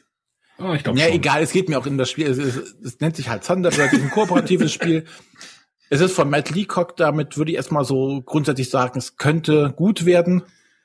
Und äh, deshalb freue ich mich einfach drauf. Und dann mal gucken, ob es was Es taugt. hat aber Fotos. Ja, es, aber dabei muss es Fotos haben. Äh, ja. Diese, diese Marionetten, die muss man sich wirklich mal angucken. Ja, also wer es nicht kennt, soll mal Thunderbirds googeln. Das waren halt so Marionetten, nicht wie bei Augsburger Puppengeste, die dann hm, hm, hm, da ein äh, aufgemaltes Gesicht haben, sondern die hatten Augen, die sich bewegen konnten, die hatten Lippen, die sich bewegt haben, wenn sie sprechen. Die waren von den Proportionen passt es überhaupt nicht. Der Kopf war einfach zu groß für den Rest des Körpers. Und ähm, Urmeli, Urmeli. Ja. Oh mein Gott. genau Wutz. Genau Wutz. Ähm, das ist jetzt aber auch in der Spieleschmiede, oder? genau, die versuchen es jetzt auf Deutsch noch rauszubringen. Ähm, Ja. Genau. das war's. Das- Aber wie gesagt, Thunderbirds freue ich mich drauf. Ich freue mich drauf. Äh, gut, dann leg ich mal, ein. ich, ich, ich ruder mal zurück, weil äh, das waren mir doch zu viele Puppen, auch wenn ich die Serie nie gesehen habe, aber mich auch auf dieses Spiel total freue. Ähm, ich gehe mal wieder zurück zu den Partyspielen und ich fange mal an mit Codenames. Ähm, das ist, also ich bin ja momentan wirklich auf so einem Partyspiele-Hype, äh, angemacht durch, äh, ich finde Konzept genial, ich finde Mysterium. Ähm, Ja. Ich sag's jetzt noch mal vor Mikro, wird nächstes Jahr Spiel des Jahres. Ähm, ich fand Witness total toll. Äh, ich finde Spy voll klasse. Ich mag auch Vollmondnacht, weil es schnell geht und diese coole App unterstützt. Stille Post Extreme, Identic Temple. Also ich habe wirklich so einen gewissen Partyspiel-Hype, der halt über dieses 0815, was man früher an Partyspielen hatte, mit Tabu und Activity halt hinausgeht. Und Codenames scheint genau in diese Kerbe zu schlagen. Ähm, es liegen halt 25 Karten aus, auf denen irgendwelche Begriffe liegen. Ähm, die Spieler werden halt in äh, ein rotes und ein blaues Team eingeteilt. Und die müssen halt rauskriegen, welche von diesen Begriffen gehört zu welchem Team. Und dann wird halt gesagt, okay, rotes Team, zum Beispiel Obst 3. Und dann gibt's halt, dann müssen die halt rauskriegen, okay, welche drei Karten könnten jetzt Obst bedeuten. Und dann kann da sowas sein wie zum Beispiel ein Salat, könnte da stehen. Dann also weiß man, oh, Obstsalat, das könnte was sein, dann sagt man das. Wenn es das Richtige ist, dann wird's mit der entsprechenden farbigen Karte überdeckt und äh, man kann weiterraten. Und wenn es das nicht ist, dann ist halt das andere Team dran. Und auf diese Weise versucht man stückchenweise rauszukriegen, okay, welcher von den Begriffen gehört zu welchem Team äh, und das Ganze halt dann auch äh, schneller rauszukriegen als das andere Team. Ich hab's jetzt irgendwie nicht so ganz, aber ja. Ja, das ist, das ist auch schwierig, aber man muss es einmal spielen und dann stellt man fest, das ist ja gar nicht so schwer. Ich habe ich hab gerade gedacht, hä, hä, hä, hä? Es gibt, guck dir ein paar Videos dazu an. Es gibt schon genügend Leute, die es gespielt haben und da wird es relativ deutlich, wenn du die Karten, wenn du das siehst, wenn du es aufgebaut siehst. Ja, Ja, also der Hype, der Hype läuft ja und es macht, es macht mich ja auch schon neugierig. Also, Also ich hoffe, dass es halt auf Deutsch auch schon da ist. Äh, ansonsten würde ich wahrscheinlich tatsächlich dazu Nein zu sagen, ist mir so schnuppe, ich nehme es mir wieder auf Englisch. Ähm, aber es also Heidelberger bringt es definitiv auf Deutsch. Die Frage ist nur, ob die Produktion bis Essen fertig ist, weil Essen dieses Jahr so scheiße früh ist. Ähm, ansonsten, äh, das, es kommt halt von Czech Games Edition, die haben es auf Englisch garantiert da in Essen. Äh, das ist vom so einem relativ unbekannten tschechischen Autor namens Vlada Schwatil. Sagt mhm. wahrscheinlich niemandem was, äh, ist aber auch nicht wichtig. Das polnische Allzweckmesser, ne? genau. Der hat, der hat ja auch wieder, der hat ja auch die Neuauflage von äh, im Wandel der Zeiten ist, kommt ja auch raus. Das ist ja. Ja. Ja. Aber der Mann macht ja echt alles, ne? Und der macht alles. Und der kann, und ich, ich, ich traue dem einfach zu, dass ich dieses Spiel lieben werde. Von da aus gesehen ist das für mich auf jeden Fall in meinen Top 3, was ich mir auf jeden Fall zulegen muss in Essen. Ja, zumal die Übersetzungsarbeit wahrscheinlich auch nicht so aufwendig ist, oder? Ich gehe davon aus, dass sie nicht sehr aufwendig ist. Das sind ein paar Karten mit einzelnen Begriffen plus eine Anleitung. Ich habe nämlich auch ein Spiel, was äh, übersetzt wurde und was nicht wie Imperial Settlers einfach den gleichen deutschen Titel, also quasi den gleichen englischen Titel im Deutschen hat, sondern ich möchte über das Spiel Die Heude Isolde reden. Der Name ist allein schon ein Lacher wert. Ich finde den geil. Ähm, Im Original heißt das Spiel Medieval Academy. War letztes, war letztes Jahr ja gar nicht zusammen. Nee, es passt gar nicht zusammen, aber ist auch egal, solange das Spiel irgendwie gleich bleibt. Das ja. hatte mich auf Englisch schon nämlich schon interessiert. Es geht irgendwie darum, dass man so sieben Wertungskarten irgendwie liegen hat ich glaube, da gibt's auch ganz viel mehrere oder Rückseiten. Also da kann man das Ganze noch so ein bisschen. Ähm und das Spiel läuft über einen Drafting-Mechanismus und dann spielt man, glaube ich, Karten aus. Oh, das wird jetzt wieder ein bisschen schwammig hier bei mir. Ähm, und dann schiebt man auf diesen Wertungskarten immer irgendwelche seine, seine Punktemarker oder sein Marker, sein Spielermarker nach vorne. Und diese Wertungskarten werden halt bei speziellen, in, entweder in einer speziellen Runde gewertet oder hier kommt der zweite nur zur Wertung oder hier, das soll ein relativ einfaches Drafting-Spiel sein, was im englischsprachigen Bereich richtig gut angekommen ist, lief dort, glaube ich, in einem kleinen Verlag und wurde jetzt von Schmidt Spiele äh, oder wird von Schmidt Spiele äh, auf den deutschen Markt geworfen mit dem Titel Die Heude Isolde. Finde ich allein, also allein schon, als ich das gelesen habe, habe ich echt so drei Freudensprünge gemacht, weil äh, das jetzt auch relativ zügig ja auch kommt. Ja, ein Jahr später, Jahr, also ja. Letztes Jahr, ja, ist für mich ja auch. Also ich freue mich. Ist es denn aber auch eher wieder so im leichteren Bereich, so, naja. In deinem Bereich. In meinem Bereich. Ja, aber das ist ja völlig in Ordnung. Also, ja. also Schmidt-Spiele, die, die, kann, kann ich übrigens auch sagen, also die, die andere Neuheit Cornwall, die ist auch in deinem Bereich. Ja, ich hab's, da habe ich aber noch nicht viel drüber gefunden, deswegen kann ich dazu nichts sagen. Gut. Ja, dann komme ich mal zu meinem zweiten Spiel, das ich sogar schon spielen durfte. Damals in Herne habe ich den Prototypen spielen können. Und zwar hieß es damals noch Odins Söhne. Jetzt ist es ein Fest für Odin ähm, von dem gute, Uwe, guten Uwe Rosenberg. Odin Rosenberg. Odin Rosenberg. Odin Rosenzwerg. Ähm, der hat wieder zugeschlagen und ähm, ja, ich habe damals die ähm, den Prototypen. Das war wirklich auf äh, ausgedruckt auf Papier und aufgeklebt auf Pappe, ohne Grafik, ohne alles. Ähm, Wie halt dann Prototypen so sind. Ja, und es sah halt einfach Käse aus. Also man konnte nicht mal sagen, es war, hat einen irgendwie grafisch überzeugt. Ähm, worum geht's halt? Da ist man halt ähm, als als nordisches Volk unterwegs und äh, rennt halt plündern und brandschatzen durch die Gegend, muss aber muss äh, jagen gehen, äh, muss dann seine Häuser bauen und hat dabei so einen so einen schicken Mechanismus, dass man die die Rohstoffe und die die Schätze, die man findet, so Patchwork-artig äh, auf so einem Tableau zusammenbauen muss, um äh, die Waren geschickt zu verteilen, dass sie wenig, we möglichst wenig Leerraum lassen, die man irgendwie mit Gold auffüllen müsste oder sowas. Und das war halt zum Teil halt so ein Legespiel wie Patchwork, aber auch zum anderen Teil halt so ein so ein klassisches Agricola. Also ich habe ähm, Aktionen, die ich machen kann. Wie gesagt, ich gehe jagen und ähm, habe halt aber auch eine gewisse Wahrscheinlichkeit, dass das Jagen fehlschlägt und also das hat mir unheimlich viel Spaß gemacht und das zu so einem, ja, mit so einem Prototypen alleine halt schon. Und das denke ich, das will bei mir schon was heißen, dass mir dann ein Spiel gefällt, obwohl noch nicht mal irgendwie das Thema rüberkommt, weil es war halt nur Pappe und weißes, weißes Papier. Es war nichts Schönes. Aber da freue ich mich auf jeden Fall schon. Es ähm, war damals zu Herne schon äh, nachgefragt, so gut wie fertig von den Regeln her. Jetzt dann ging es halt wirklich nur noch um ums Layouten und, und Grafiken und alles Mögliche. Ähm, es gibt auch auf Bordgebiet noch keine weiteren Bilder dazu. Es gibt wirklich nur die, diesen Prototypen, den es da auch in Herne zu sehen gab. Da freue ich mich wirklich drauf, wie es jetzt schlussendlich aussehen wird, was sie draus gemacht haben, optisch. Aber das, da traue ich den dem von Feuerland-Spieler eigentlich genug zu, dass sie das gut hinkriegen. Ja, da würde ich auch ganz optimistisch ist, sein. Ist das große Spiel von Feuerland dieses Jahr? Ja. Ja. Okay. Ja, also das, das hat sich auf jeden Fall sehr gut angefühlt damals in Herne schon und das wird bestimmt was.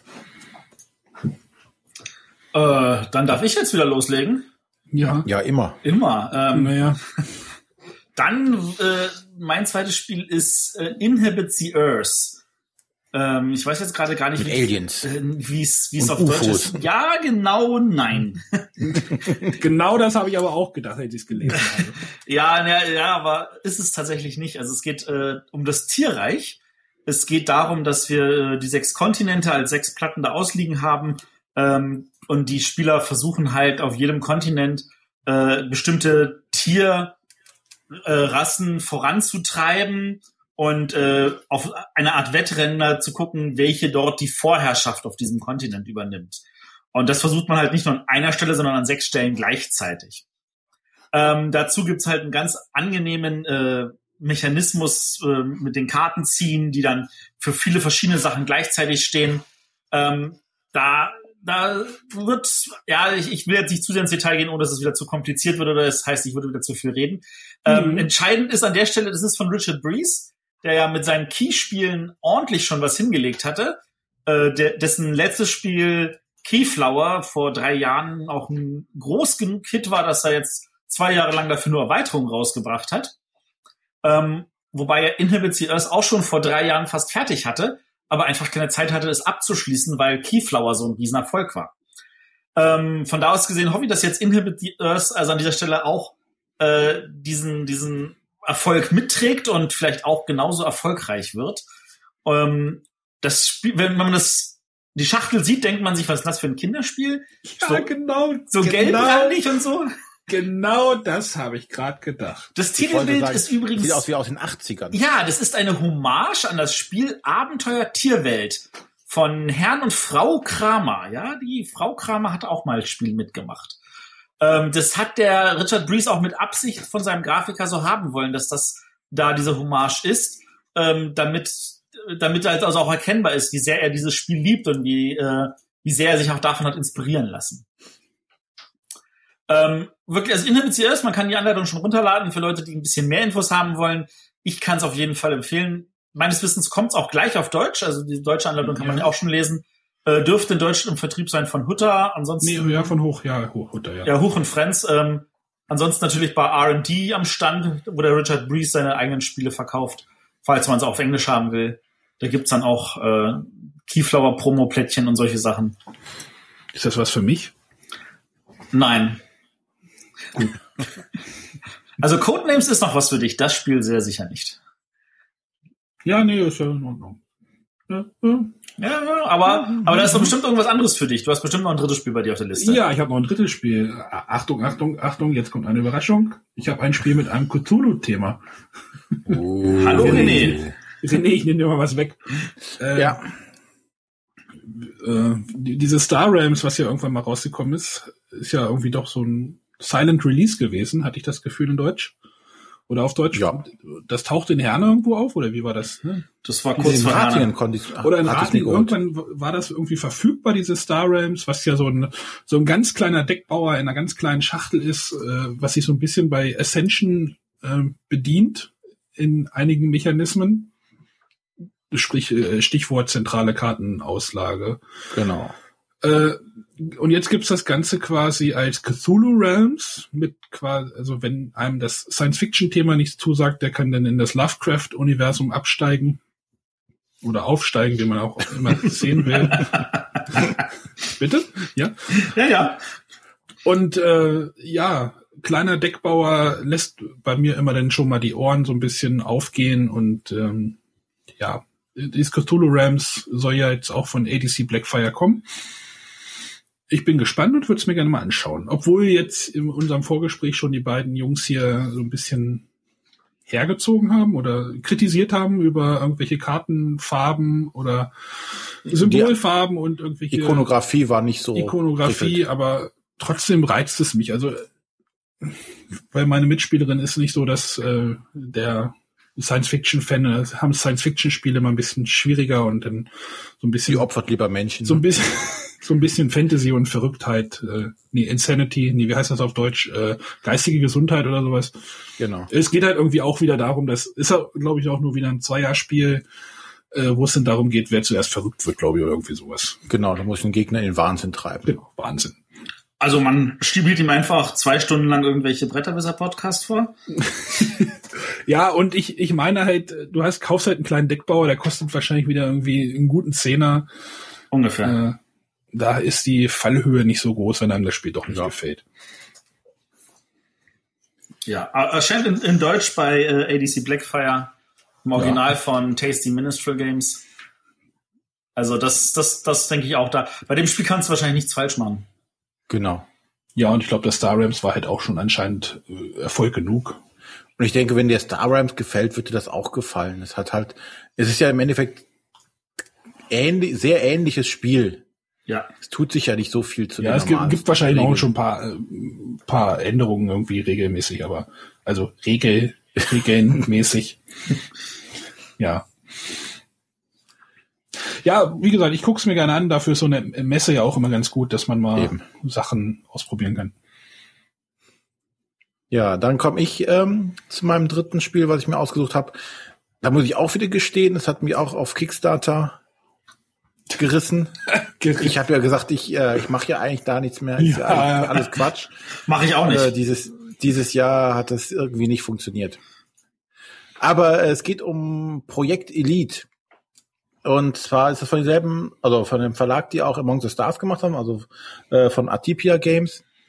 Und die, das ist ein Science-Fiction-Spiel auch wieder, aber diesmal mit einer Echtzeitkomponente. Und seit äh, Escape äh, damals rauskam, finde ich diese, diese Spiele mit Echtzeitkomponenten, also wo du Zeitdruck hast, wo du würfeln musst, was, was die Würfel hergeben wo du Entscheidungen treffen musst, äh, ohne lange zu na, drüber nachdenken zu können. Also diese aus dem Bauch Entscheidungen, die müssen jetzt entstehen und du hast nicht viel Zeit. Die, die finde ich einfach too cool.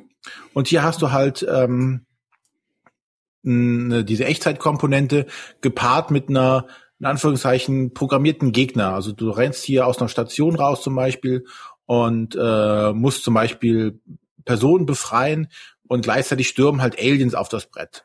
Und die Bewegung oder die Phase der, der Spieler ist halt diese Echtzeitphase. Du bewegst dich und würfelst und machst und tust und hier.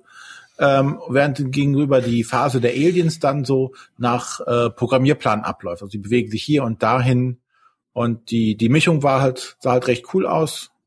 Und deswegen hatte ich da zugeschlagen mit mit vielen Miniaturen wieder dabei und äh, und viel Preisgeld, was man äh, Geld, was man also, über Geld reden wir hier nicht. Wie habe ich so schön im Studium gelernt? Geld hat man zu haben. So sieht das der Gesetzgeber. Dann habe ich wohl das Falsche studiert. Das können wir übrigens bestätigen. Äh, ja, wie gesagt, äh, viele Mini Miniaturen und äh, nettes Thema viel Rumgeballere in Echtzeit. Das hat mich einfach angesprochen und jetzt hoffe ich mal, dass es auch wirklich was taugt. Zumindest ein Projekt auf Kickstarter oder beide Projekte auf Kickstarter, die, äh, soweit ich das jetzt erkennen konnte, relativ glatt gelaufen sind.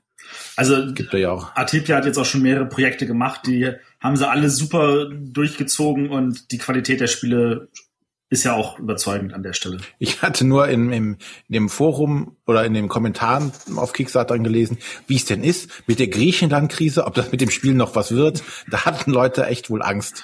Ui. Aber die hatten dann geschrieben, keine Sorge, das Geld für den ist sicher.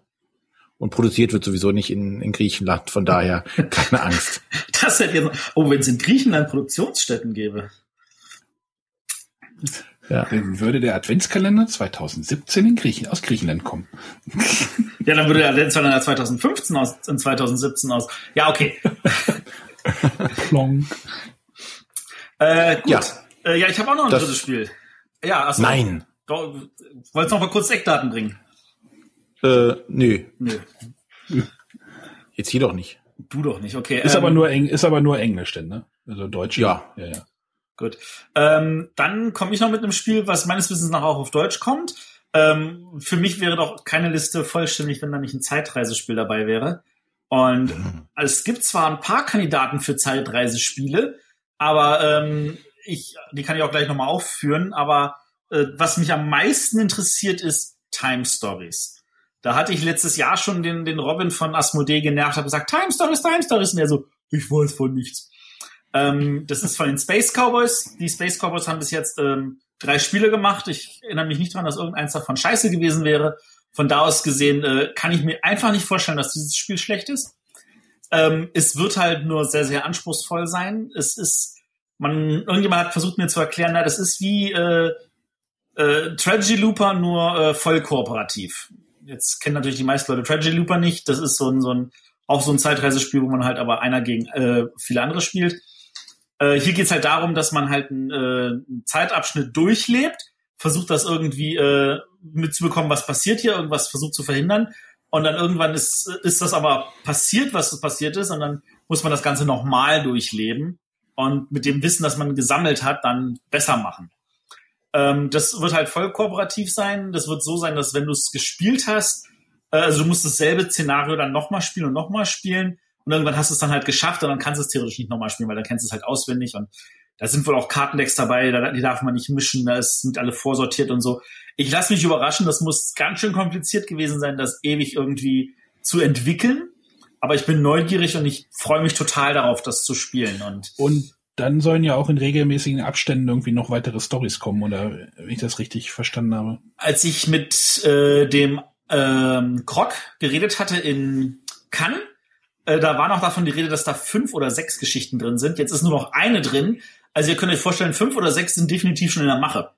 Ähm, ich, ich kann mir vorstellen, wenn das ausreichend erfolgreich ist, kommt das nächste zu Nürnberg und dann vielleicht, äh, vielleicht im Laufe des nächsten Jahres sogar schon drei Erweiterungen oder so. Mal gucken ähm, wenn das so lange braucht, wie ich das erklärt bekommen habe neulich, dass du an einem Abend das einmal durchspielst und dann die, äh, effektiv den nächsten und den übernächsten und den über, übernächsten Abend nochmal spielen musst, bis du es dann irgendwann durch hast, ähm, dann ist das auch in Ordnung, wenn da so zwei Monate Pause sind, bevor ich das Spiel dann wieder angehe mit einer neuen Geschichte.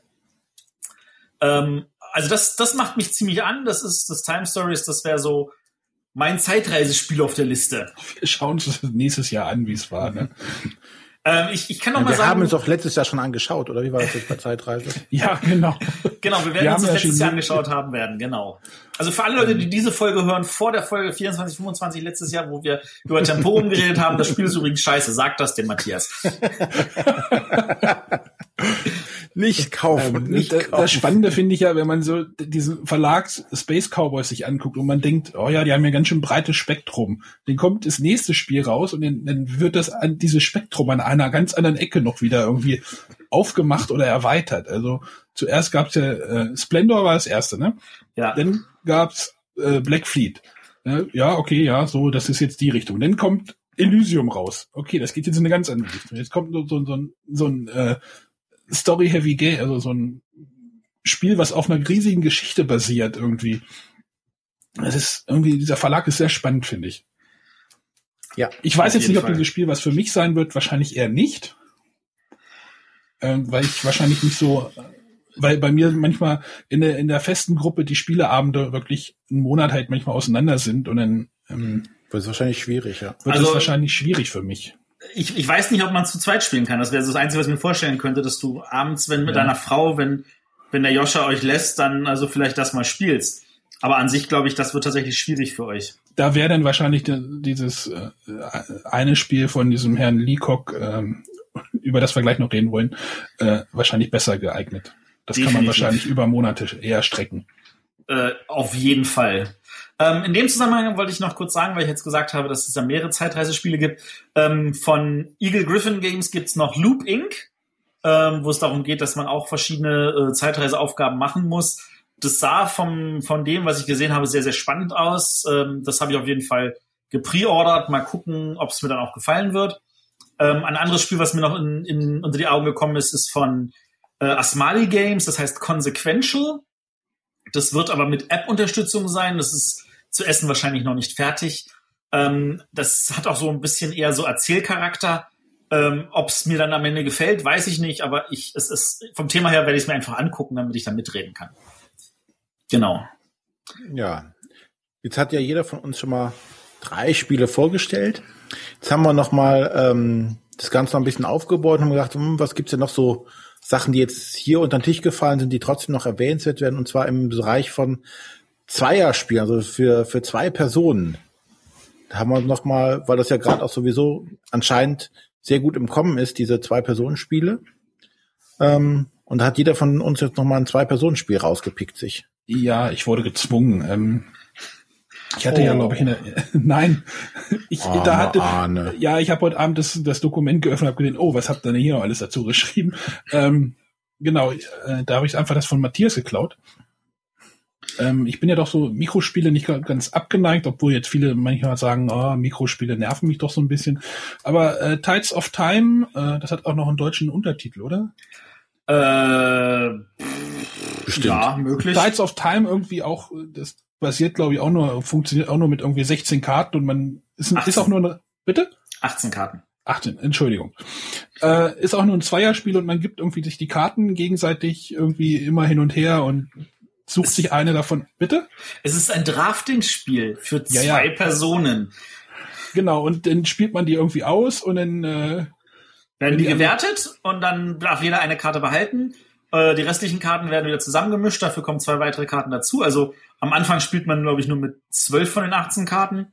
Äh, nee, mit 14 von den 18, dann kommen ja noch jeweils zwei dazu. Und äh, dann dadurch, äh, jede Karte wird am Ende einfach gewertet. Und dann gibt's halt Karten, die sagen, du kriegst zwei Punkte für jede Karte, die du von der Art hast. Dann, wenn du von jeder Art eine hast, kriegst du dafür sieben Punkte. Und wenn du die Mehrheit in der Sorte hast, kriegst du nochmal 13 Punkte und solche Sachen. Und das ähm, ist eigentlich alles. Drafting-Spiel für zwei Personen klingt halt schon spannend. In Mikrogame-Form klingt halt spannend. Ähm, ja, mal, gucken, was das, was das ist. Und damit haben wir auch mein Zweierspiel schon erschlagen. Äh, ja, wobei ich ja noch ein anderes Zweierspiel habe, aber das darf der René vorstellen. Ach so. Ja, ähm, Seven Wonders Duel. Also die zwei, zwei von Seven Wonders. Ähm, ja, da freue ich mich auch halt drauf. Also ja, zwei Personenspiele sind ja grundsätzlich ganz, äh, grundsätzlich ganz gut für unsere Spieleverhältnisse hier. Ähm, Seven Wonders halt war, gab es ja auch den Zweispieler-Modus, der ja so so semi gut war. Liebevoll Jetzt formuliert. ist das ganze ja ähm, komplett für zwei Personen nur designt. Ähm, so was ich gesehen habe, hat sich das Spiel im Laufe der äh, verschiedenen Stadien komplett gewandelt ich hatte irgendwie vor, vor einem Jahr mal einen Bericht irgendwie von, auf Boardgame Geek gesehen. Da sah es noch sehr ähnlich aus dem, wie, äh, wie das Original Seven Wonders war. Mittlerweile gibt es so eine, so eine offene Auslage in Pyramidenform, die abgearbeitet wird, die auch die Runden darstellt. Also das sieht auf jeden Fall sehr spannend aus und äh, macht Lust, das mal anzutesten. Ja, ich finde, ja. Also gerade, also die, die Zweierregeln von Seven Wonders sind tatsächlich gewöhnungsbedürftig. Äh, ich kenne Leute, die die total lieben, weil sie halt das eigentliche Seven Wonders Feeling beibehalten und noch ein zusätzliches Element reingeben, weil es gibt einen virtuellen dritten Spieler, der immer abwechselnd von den beiden Spielern gespielt wird. Ähm, für viele Leute ist es aber eine Krücke, weil sie sich schon froh ja. sind, wenn sie mit ihrer eigenen Auslage zurechtkommen. Und von da aus gesehen äh, kann ich mir schon vorstellen, dass genau für diese Leute das, das perfekte Seven Wonders Spiel ist. Äh, Seven Wonders ist für mich einfach nur ein, ein, Spiel, was ich mit vielen Leuten spielen möchte. Das, das taucht in meiner Wahrnehmung halt gar nicht auf in, in, in kleineren Runden. Da habe ich halt andere Sachen zur Auswahl. Aber vielleicht ja, ist das Spiel dann so gut, dass du es dann vielleicht auch in der Runde spielen möchtest. Ja, ja, wir werden auf jeden Fall abwarten, was die da gemacht haben. Äh, es sind ja zwei namhafte Autoren daran beteiligt.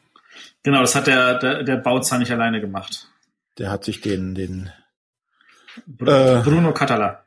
Genau, noch zur Seite geholt. Ja, Matthias hat, hat sich gar nichts ausgesucht. Ja, ja. Ja, da kann der Matthias uns aber bestimmt was zu Erweiterungen erzählen, die auch dieses Jahr noch rauskommen, auf die er sich freut. Ja, ich habe also es war wirklich schwierig, weil ich habe gedacht, so was nehme ich denn alles? Und dann fing ich aber einfach festgestellt, es gibt ja etliche Erweiterungen, die mich dieses Jahr interessieren. Ich habe zwei davon einfach mal zum Arne rübergeschoben, weil ich dachte, die werden ihn auch interessieren. Und äh, ich mache das jetzt aber mal im Schnelldurchlauf, damit die Sendung vielleicht nicht zu lang wird, oder? Genau, im Schweinsgalopp durch. Im Schweinsgalopp durch. Also, als erstes, ähm, gerade als angekündigt, Orléans Invasion. Erweitert Orléans um Szenarien, Solo-Szenarien, man kann es alleine spielen, eine neue Zweispielerregel, um eine Koop-Regel, also man kann es dann tatsächlich kooperativ spielen, darauf freue ich mich am allermeisten. Ähm, das Ganze eine Riesenschachtel mit jeder Menge Material, ähm, für mich äh, einfach ein Muss an der Stelle. Dann werden wahrscheinlich die Ritter auch noch mal ein bisschen sinnvoller oder wertvoller. Ähm, ja, nee, das habe ich jetzt nicht gesehen. Also es gibt halt andere Art von Gebäude noch dazu. Ich bin heute durch die Anleitung mal durchgegangen. Ähm, das, die, die, die meisten Sachen sind tatsächlich auch nicht von dem Rainer Stockhausen, der das Orléans gemacht hat, sondern die sind von Inka und Markus Brandt. An dieser Stelle herzliche Grüße an die beiden. Ähm, und ich finde es total cool, dass die sich einfach hingesetzt haben und gesagt haben, hey, wir haben Ideen für Orléans. Und das ist dann tatsächlich so in eine Schachtelform auch gegossen worden. Käsewerfende. Ritter. Käsewerfende Ritter. Übrigens Lob an Clemens, geile Grafik. ähm, dann äh, Schweinsgaloppsmäßig das nächste. Äh, German Railroads, die Erweiterung für Russian Railroads. Das Spiel hat mich ja auch fürchterlich angemacht. Ich habe das ja ganz, ganz oft mit ganz viel Freude gespielt. Ähm, und ich freue mich total darauf, jetzt mit German Railroads das irgendwie nochmal neu auf den Tisch packen zu können. Äh, größte Neuerung, jeder hat ein neues Spielbrett.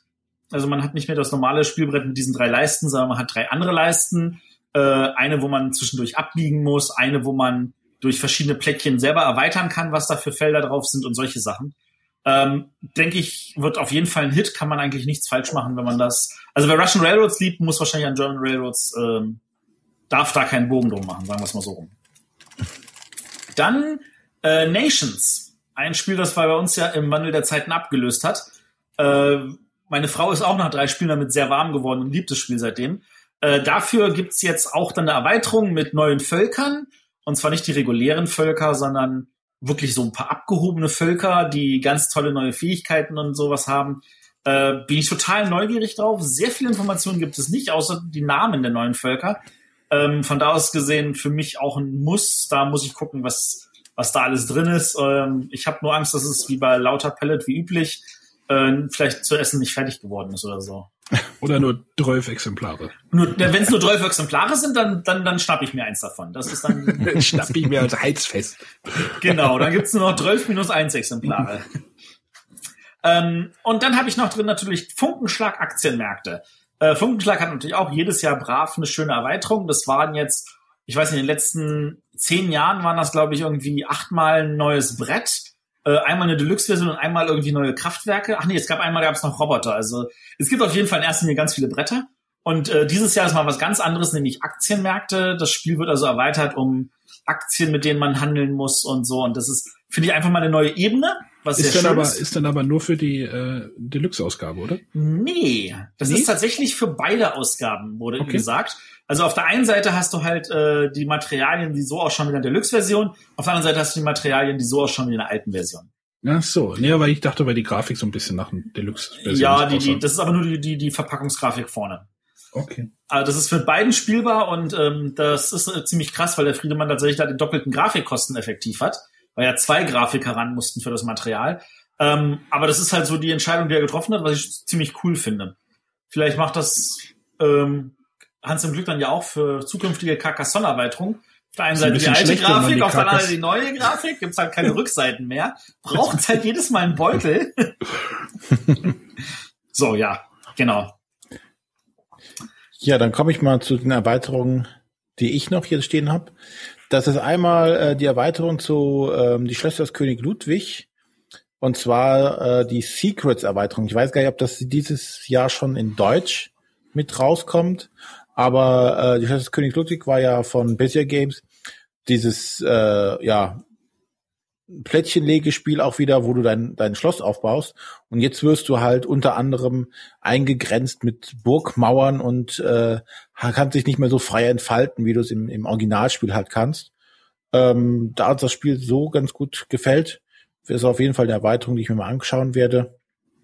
Und als zweite Erweiterung Ähm, habe ich noch, gibt's noch von äh, Cool Mini or Not, Arcadia Quest, Jenseits der Gruft. Ähm, das Ding gibt's auch schon Ewigkeiten auf, auf Englisch. Das ist damals auch, glaube ich, mit, als Kickstarter mit rausgekommen. Ist also eine kleine Erweiterung mit äh, ein paar Helden, ein paar neuen Monstern. Nichts Großes, aber fügt dem Spiel halt noch ein bisschen mehr Futter dazu, sodass man es nochmal ein paar Runden länger spielen kann. Und ich habe nur Gutes über Arcadia Quest gehört. Es ist auch gut. Also also deine, deine, ich, ich, ich muss das halt persönlich miterleben, wie ganz viele Leute mir gesagt haben, wie sehr sie das Spiel lieben und wie feurig doch deine Vorstellung damals war. Also die ist auf jeden Fall gut angekommen. Ja, ist auch ein gutes Spiel. Also wer solche Spiele mag. Ne? Also ich denke, dem Arne würde es jetzt grundsätzlich nicht so zusagen. Und wer jetzt sagt, ich kenne Arcadia Quest nicht, den äh, empfehlen wir einfach nochmal die alte Bretterwisser-Folge reinzuhören, wo das René mit viel, viel Inbrunst vorstellt, damit er sich ein Gefühl dafür machen kann. Oder das Interview mit Eric Lang, was wir letztes Jahr geführt haben. Genau. Genau. Leider auf Englisch, aber naja, nicht leider, aber äh, Vorsicht, English, wollte, English speaking people inside. ja, wie Eric Lang ja schon sagte, da er hätte nur auf Englisch fluchen können, äh, auf Deutsch fluchen können und deswegen haben wir es dann doch auf Englisch gemacht. Genau. Ähm, ich habe mir letztes letzte Woche bei eBay oder oh was bei eBay oder einmal egal, ich habe es mir irgendwo gekauft. Äh, Port Royal tatsächlich, haha. Ähm, aus dem Grund, weil nämlich für Port Royal ja diese ominöse oder eine Erweiterung angekündigt ist. Ich glaube, mehr Aufträge oder wie die heißt, wenn ich mich ähm, ja. drin sind. Es soll eine Erweiterung kommen. Ich hatte halt nur das, das Originalhändler der Karibik da und ich glaube, die beiden Versionen wären halt irgendwie nicht kompatibel gewesen. Deswegen habe ich einfach nochmal das jetzt das Port Royal gekauft. Freue mich auf Port Royal und die Erweiterung. Bin gespannt, was sie da aushacken das ganze viel. Also da finde ich, dass das Spiel ruhig noch ein bisschen vertragen könnte. Also ich habe ich hab's ja manchmal nicht so mit Erweiterungen, dass mir die manchmal zu viel reinbringen in die Spiel, aber bei Port Royal sehe ich, dass man da, dass da noch ein bisschen Platz ist nach nach oben hin. Das ist ja auch ein ganz simples Spiel und äh, ähm, ja, und ein weiteres Spiel, was für mich auch ganz hoch und als ich das gelesen habe, dass das kommt, äh, große Freudensprünge gemacht habe, ist äh, Machikoro, äh, die Großstadterweiterung. Ich hoffe nämlich, dass die Erweiterung das bringt, was ich mir von dem Spiel nämlich wünsche, nämlich mehr Vielfalt. Ich habe, glaube ich, in meinem Blogbeitrag damals geschrieben, ich hätte mir gewünscht, dass das Machikoro einfach in, wie in so einer Dominion-Schachtel kommen würde, mit irgendwie 25 verschiedenen Karten und man sich immer nur irgendwie ein Set von 10 rauspickt.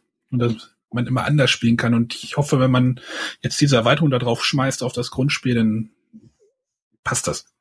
Hast du die gespielt, Matthias? Oder ich habe die noch nicht gespielt, aber von dem, was ich von allen gehört habe, die sie gespielt haben, äh, werden deine Wünsche erfüllt. Also es ist dann so, dass man irgendwie x Kartensets hat und man sich einfach nur zehn. Nee, nee, nee, du mischt einfach alle Karten zusammen. Ja, das ist ja die Enhanced-Version, oder nicht? Also die. Ja, also, also, so, also du klar, du kannst natürlich auch mit einem mit einer Auswahl spielen, aber die eigentliche Regel, so wie es äh, vorgeschlagen wurde, äh, ist halt, dass du alle Karten zusammenmischt und dann äh, immer nur so lange wie so wie diese diese zusätzliche Variantenregel auf der letzten Seite. Also quasi die so die das zehn davon Version. Genau. Okay. Und dann ich habe es ja mit Minispielen, Mikrospielen anscheinend äh, und das Love Letter hat mir gut gefallen und ich habe auch schon über Lost Legacy geredet einmal. Ähm, und da gibt's halt auch irgendwie Lost Legacy ist ja irgendwie der erste Teil war ja irgendwie, wurde als Teil 1 und 2 irgendwie bezeichnet, jetzt kommt halt Teil 3 und 4. Äh, ich weiß gar nicht, wie es heißt. Äh, uh, ich hab's vorhin nachgeguckt. Also auf jeden Fall eine, eine, neue Box mit neuen Sachen. Genau, eine neue Box irgendwie mit neuen Sachen macht mich an. Äh, ich finde es halt, man kann die sicherlich auch wieder noch wieder zusammenmischen, so dass man von allen Sets irgendwie die Zahlen 1 bis 10 irgendwie hat. Äh, schön fand ich halt bei Lost Legacy, dass man es auch mit mehr als vier, Spiel vier Leuten spielen konnte, ohne irgendwie zwei Sets davon kaufen zu müssen. Zwinker, Zwinker, Love Letter, Knickknack. äh, ja, ich, äh, in der Port Royal Version war eine, war ein, eine Postkarte, dass man auch, wo er drin stand, wie man äh, Love Letter mit mehr wie vier Leuten spielt und ja. Aber ich finde es auch toll, dass es so eine Möglichkeit gibt. Ja, natürlich, aber du brauchst trotzdem also. zwei Versionen. Bei Lost Legacy geht's halt so. Ja, weil das liegt aber daran, dass effektiv zwei Spiele schon in der Schachtel sind. Ja, das stimmt natürlich auch. Aber äh, Lost Legacy, äh, ich bin neugierig. Äh, ich weiß aber auch nicht viel mehr. Ja, jetzt sind wir da durch unsere Empfehlungen oder unter, unter interessanten Spiele mal durch. Jetzt werden sich natürlich ein, der ein oder andere fragen, hm, so einige Sachen, die fehlen aber. Also erstmal müssen wir sagen, dass unsere Listen hier so fast jeder hat zehn Spiele aufgeschrieben, glaube ich, ne? Nein, nicht äh, ganz, aber. Ja, ein bisschen gekürzt noch, ja, aber. Aber ich glaube auch jeder von uns würde sagen, wenn wir jetzt nur die Spiele hören, da wären aber noch so mindestens ein, zwei Spiele, die würden, müssten mindestens beim Matthias irgendwo ganz hoch oben stehen. Ja. Und die tun sie, also ich glaube, die Spiele, die wir jetzt noch hier nennen, die tun, stehen bei allen ganz oben und interessieren uns alle. Ähm, zum einen ist das das äh, 504. Mhm. Das, wo wir, das wir schon in Göttingen uns mal vom äh, Friedemann erklären lassen durften. Ich habe Angst davor. ja, und ich hatte ja gesagt so, äh, ob das was wird, kann ich mir nicht vorstellen. Äh, nachdem er jetzt da in seiner unverkennbaren Art und Weise es uns näher gebracht hat, denke ich, oh, doch, klingt so, als hätte er genügend Zeit und äh, Muße investiert, um da wirklich was draus zu machen, dass das funktioniert. Wir sind neugierig. Definitiv. Also ich habe bisher auch nur ein oder zwei Module gespielt, also da, da muss noch definitiv einiges mehr ran. Äh, ich muss aber gleich vorweg sagen, ich nehme mir nicht vor, alle 504 zu spielen. Ah, Wäre doch mal ein schönes Blogprojekt, oder nicht?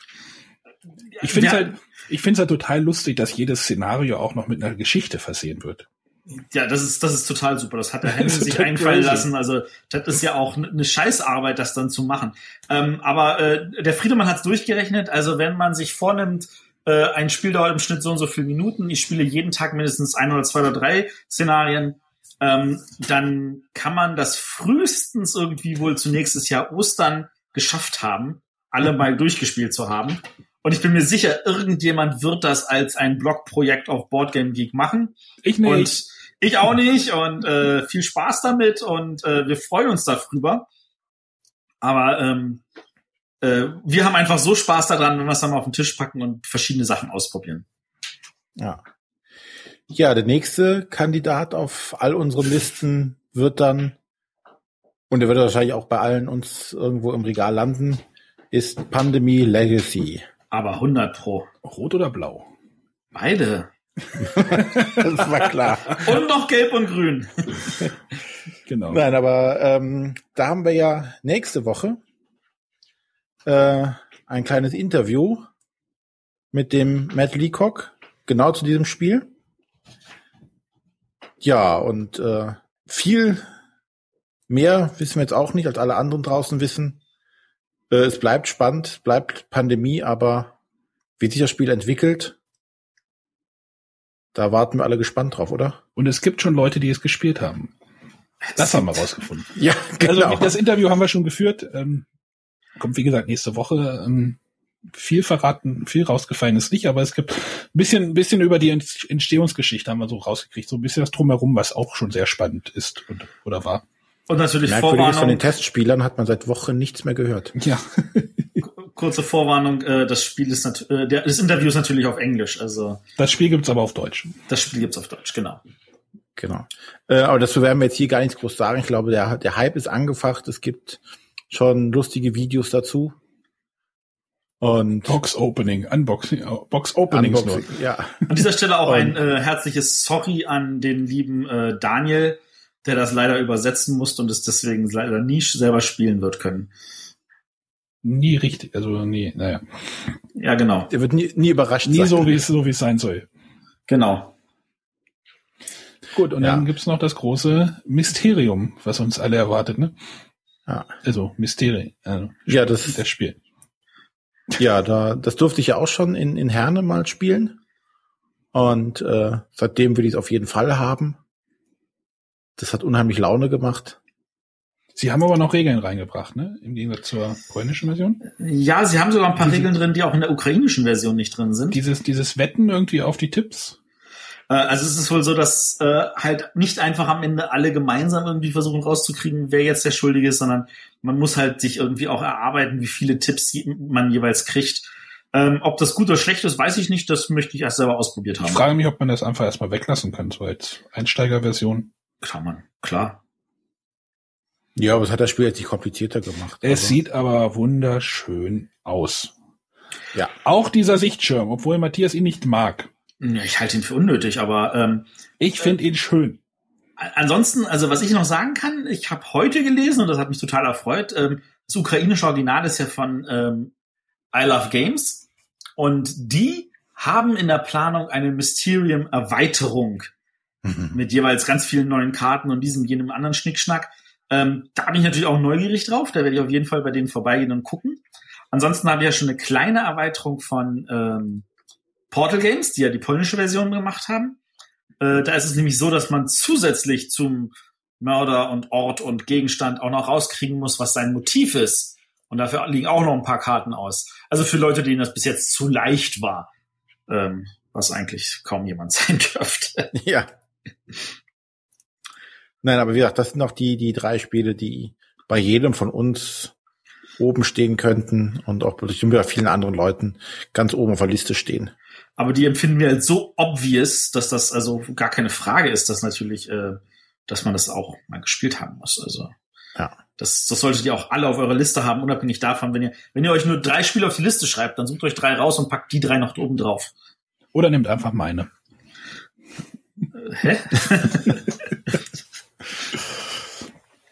ja, ähm, das war jetzt zumindest der große Teil über die, die Spiele, die wir, auf die wir uns freuen, die wir uns angucken wollen, die wir austesten wollen, die wir kaufen wollen. Was haben wir noch zur Messe sonst vorbereitend zu sagen? Ähm, ja, ich, ich muss natürlich wieder sagen, ähm, Leute, wenn ihr ein Spiel gespielt habt, lasst es andere wissen und der beste Ort und die beste Methode dafür vor Ort ist es natürlich, äh, man geht am Fairplay-Stand vorbei. Äh, bei Fairplay einfach äh, einmal kurz registrieren lassen, sagen, hier, ich möchte äh, Spiele bewerten, die ich gespielt habe und dann äh, kurz Noten abgeben. Schulnotensystem eins das Beste, sechs das Schlechteste. Die geben einem auch einen Hinweis, wann man eine eins geben sollte und wann man eine sechs geben sollte. Ähm, also nicht, dass man denkt, oh ja, es hat mir Spaß gemacht, da gebe ich eine eins oder so, sondern eins ist schon wirklich für ein Ausnahmespiel. Ähm, und dann äh, kann man da auch wirklich je, jederzeit hingehen. Man muss das nicht alles auf einmal machen. Man kann da stückchenweise gehen und sagen, hier, ich habe folgende Nummer und äh, ich möchte das bewerten. Äh, weil diese Fairplay-Liste ist einfach ein Gradmesser auf der Messe da ist, ähm, da kommen so viele Leute regelmäßig vorbei und gucken nach, was spielen die Leute gerne? Was ist denn da gerade in diesen Top 10, 20, 30? Wie viele Bewertungen hatten das bekommen? Vielleicht soll ich selber noch mal einen Blick drauf werfen und gucken. Ähm, das ist wirklich für viele Leute die wichtigste Liste, um zu sehen, was ist denn wirklich der Hype neben den obvious Spielen und denen, die wir auch ansonsten hier heute genannt haben. Äh, da kommen dann manchmal Spiele zum Vorschein, auf die sonst kaum einer gekommen wäre. Ugo, was jetzt dieses Jahr bei Cosmos erschienen ist, es war im Jahr davor, war das auf dieser Hotliste und das wäre wahrscheinlich sonst keinem aufgefallen, weil es ein einfaches kleines Kartenspiel ist. Ähm, aber bewertet sowas, äh, das hilft allen. Und wem, wer gerne noch an mehr Orten bewerten möchte, man kann auch noch bei Hall 9000 bewerten, man kann auch noch bei Board Game Geek bewerten. Ähm, die Standnummern haben wir jetzt leider noch nicht, weil wir noch nicht alle Standnummern haben, aber äh, wenn ihr das, wir werden versuchen, das nachzureichen und äh, Leute, geht hin, bewertet nehmt euch die fünf Minuten. Und ihr müsst das ja nicht nach jedem Spiel direkt machen, sondern ihr könnt euch das auf einen Zettel schreiben, geht am Ende des Tages hin und gebt dann alle Noten gesammelt ab. Na, man kriegt ja auch einen Zettel, wo denn, naja. Ja, da sind dann alle Spiele drauf gelistet, aber äh, einfach, dass ihr da Noten abgibt, dass die Leute was davon haben, das, das hilft uns allen. Ja, René und ich haben das auch gemacht letztes Jahr. Mhm. Nicht, dass wir eine Nummer hätten. Dann schon. Gut, ähm, ja, ich glaube, das soll es erstmal gewesen sein. Freuen wir uns auf die Messe? War ja auch wieder ordentlich viel. Ordentlich viel, ja, wird spannend auf einigen Bereichen. Ja, ich denke, für uns wird es eine mal wieder eine andere Messe werden. Also wir werden deutlich mehr zu tun haben als letztes Jahr. Arbeiten müssen?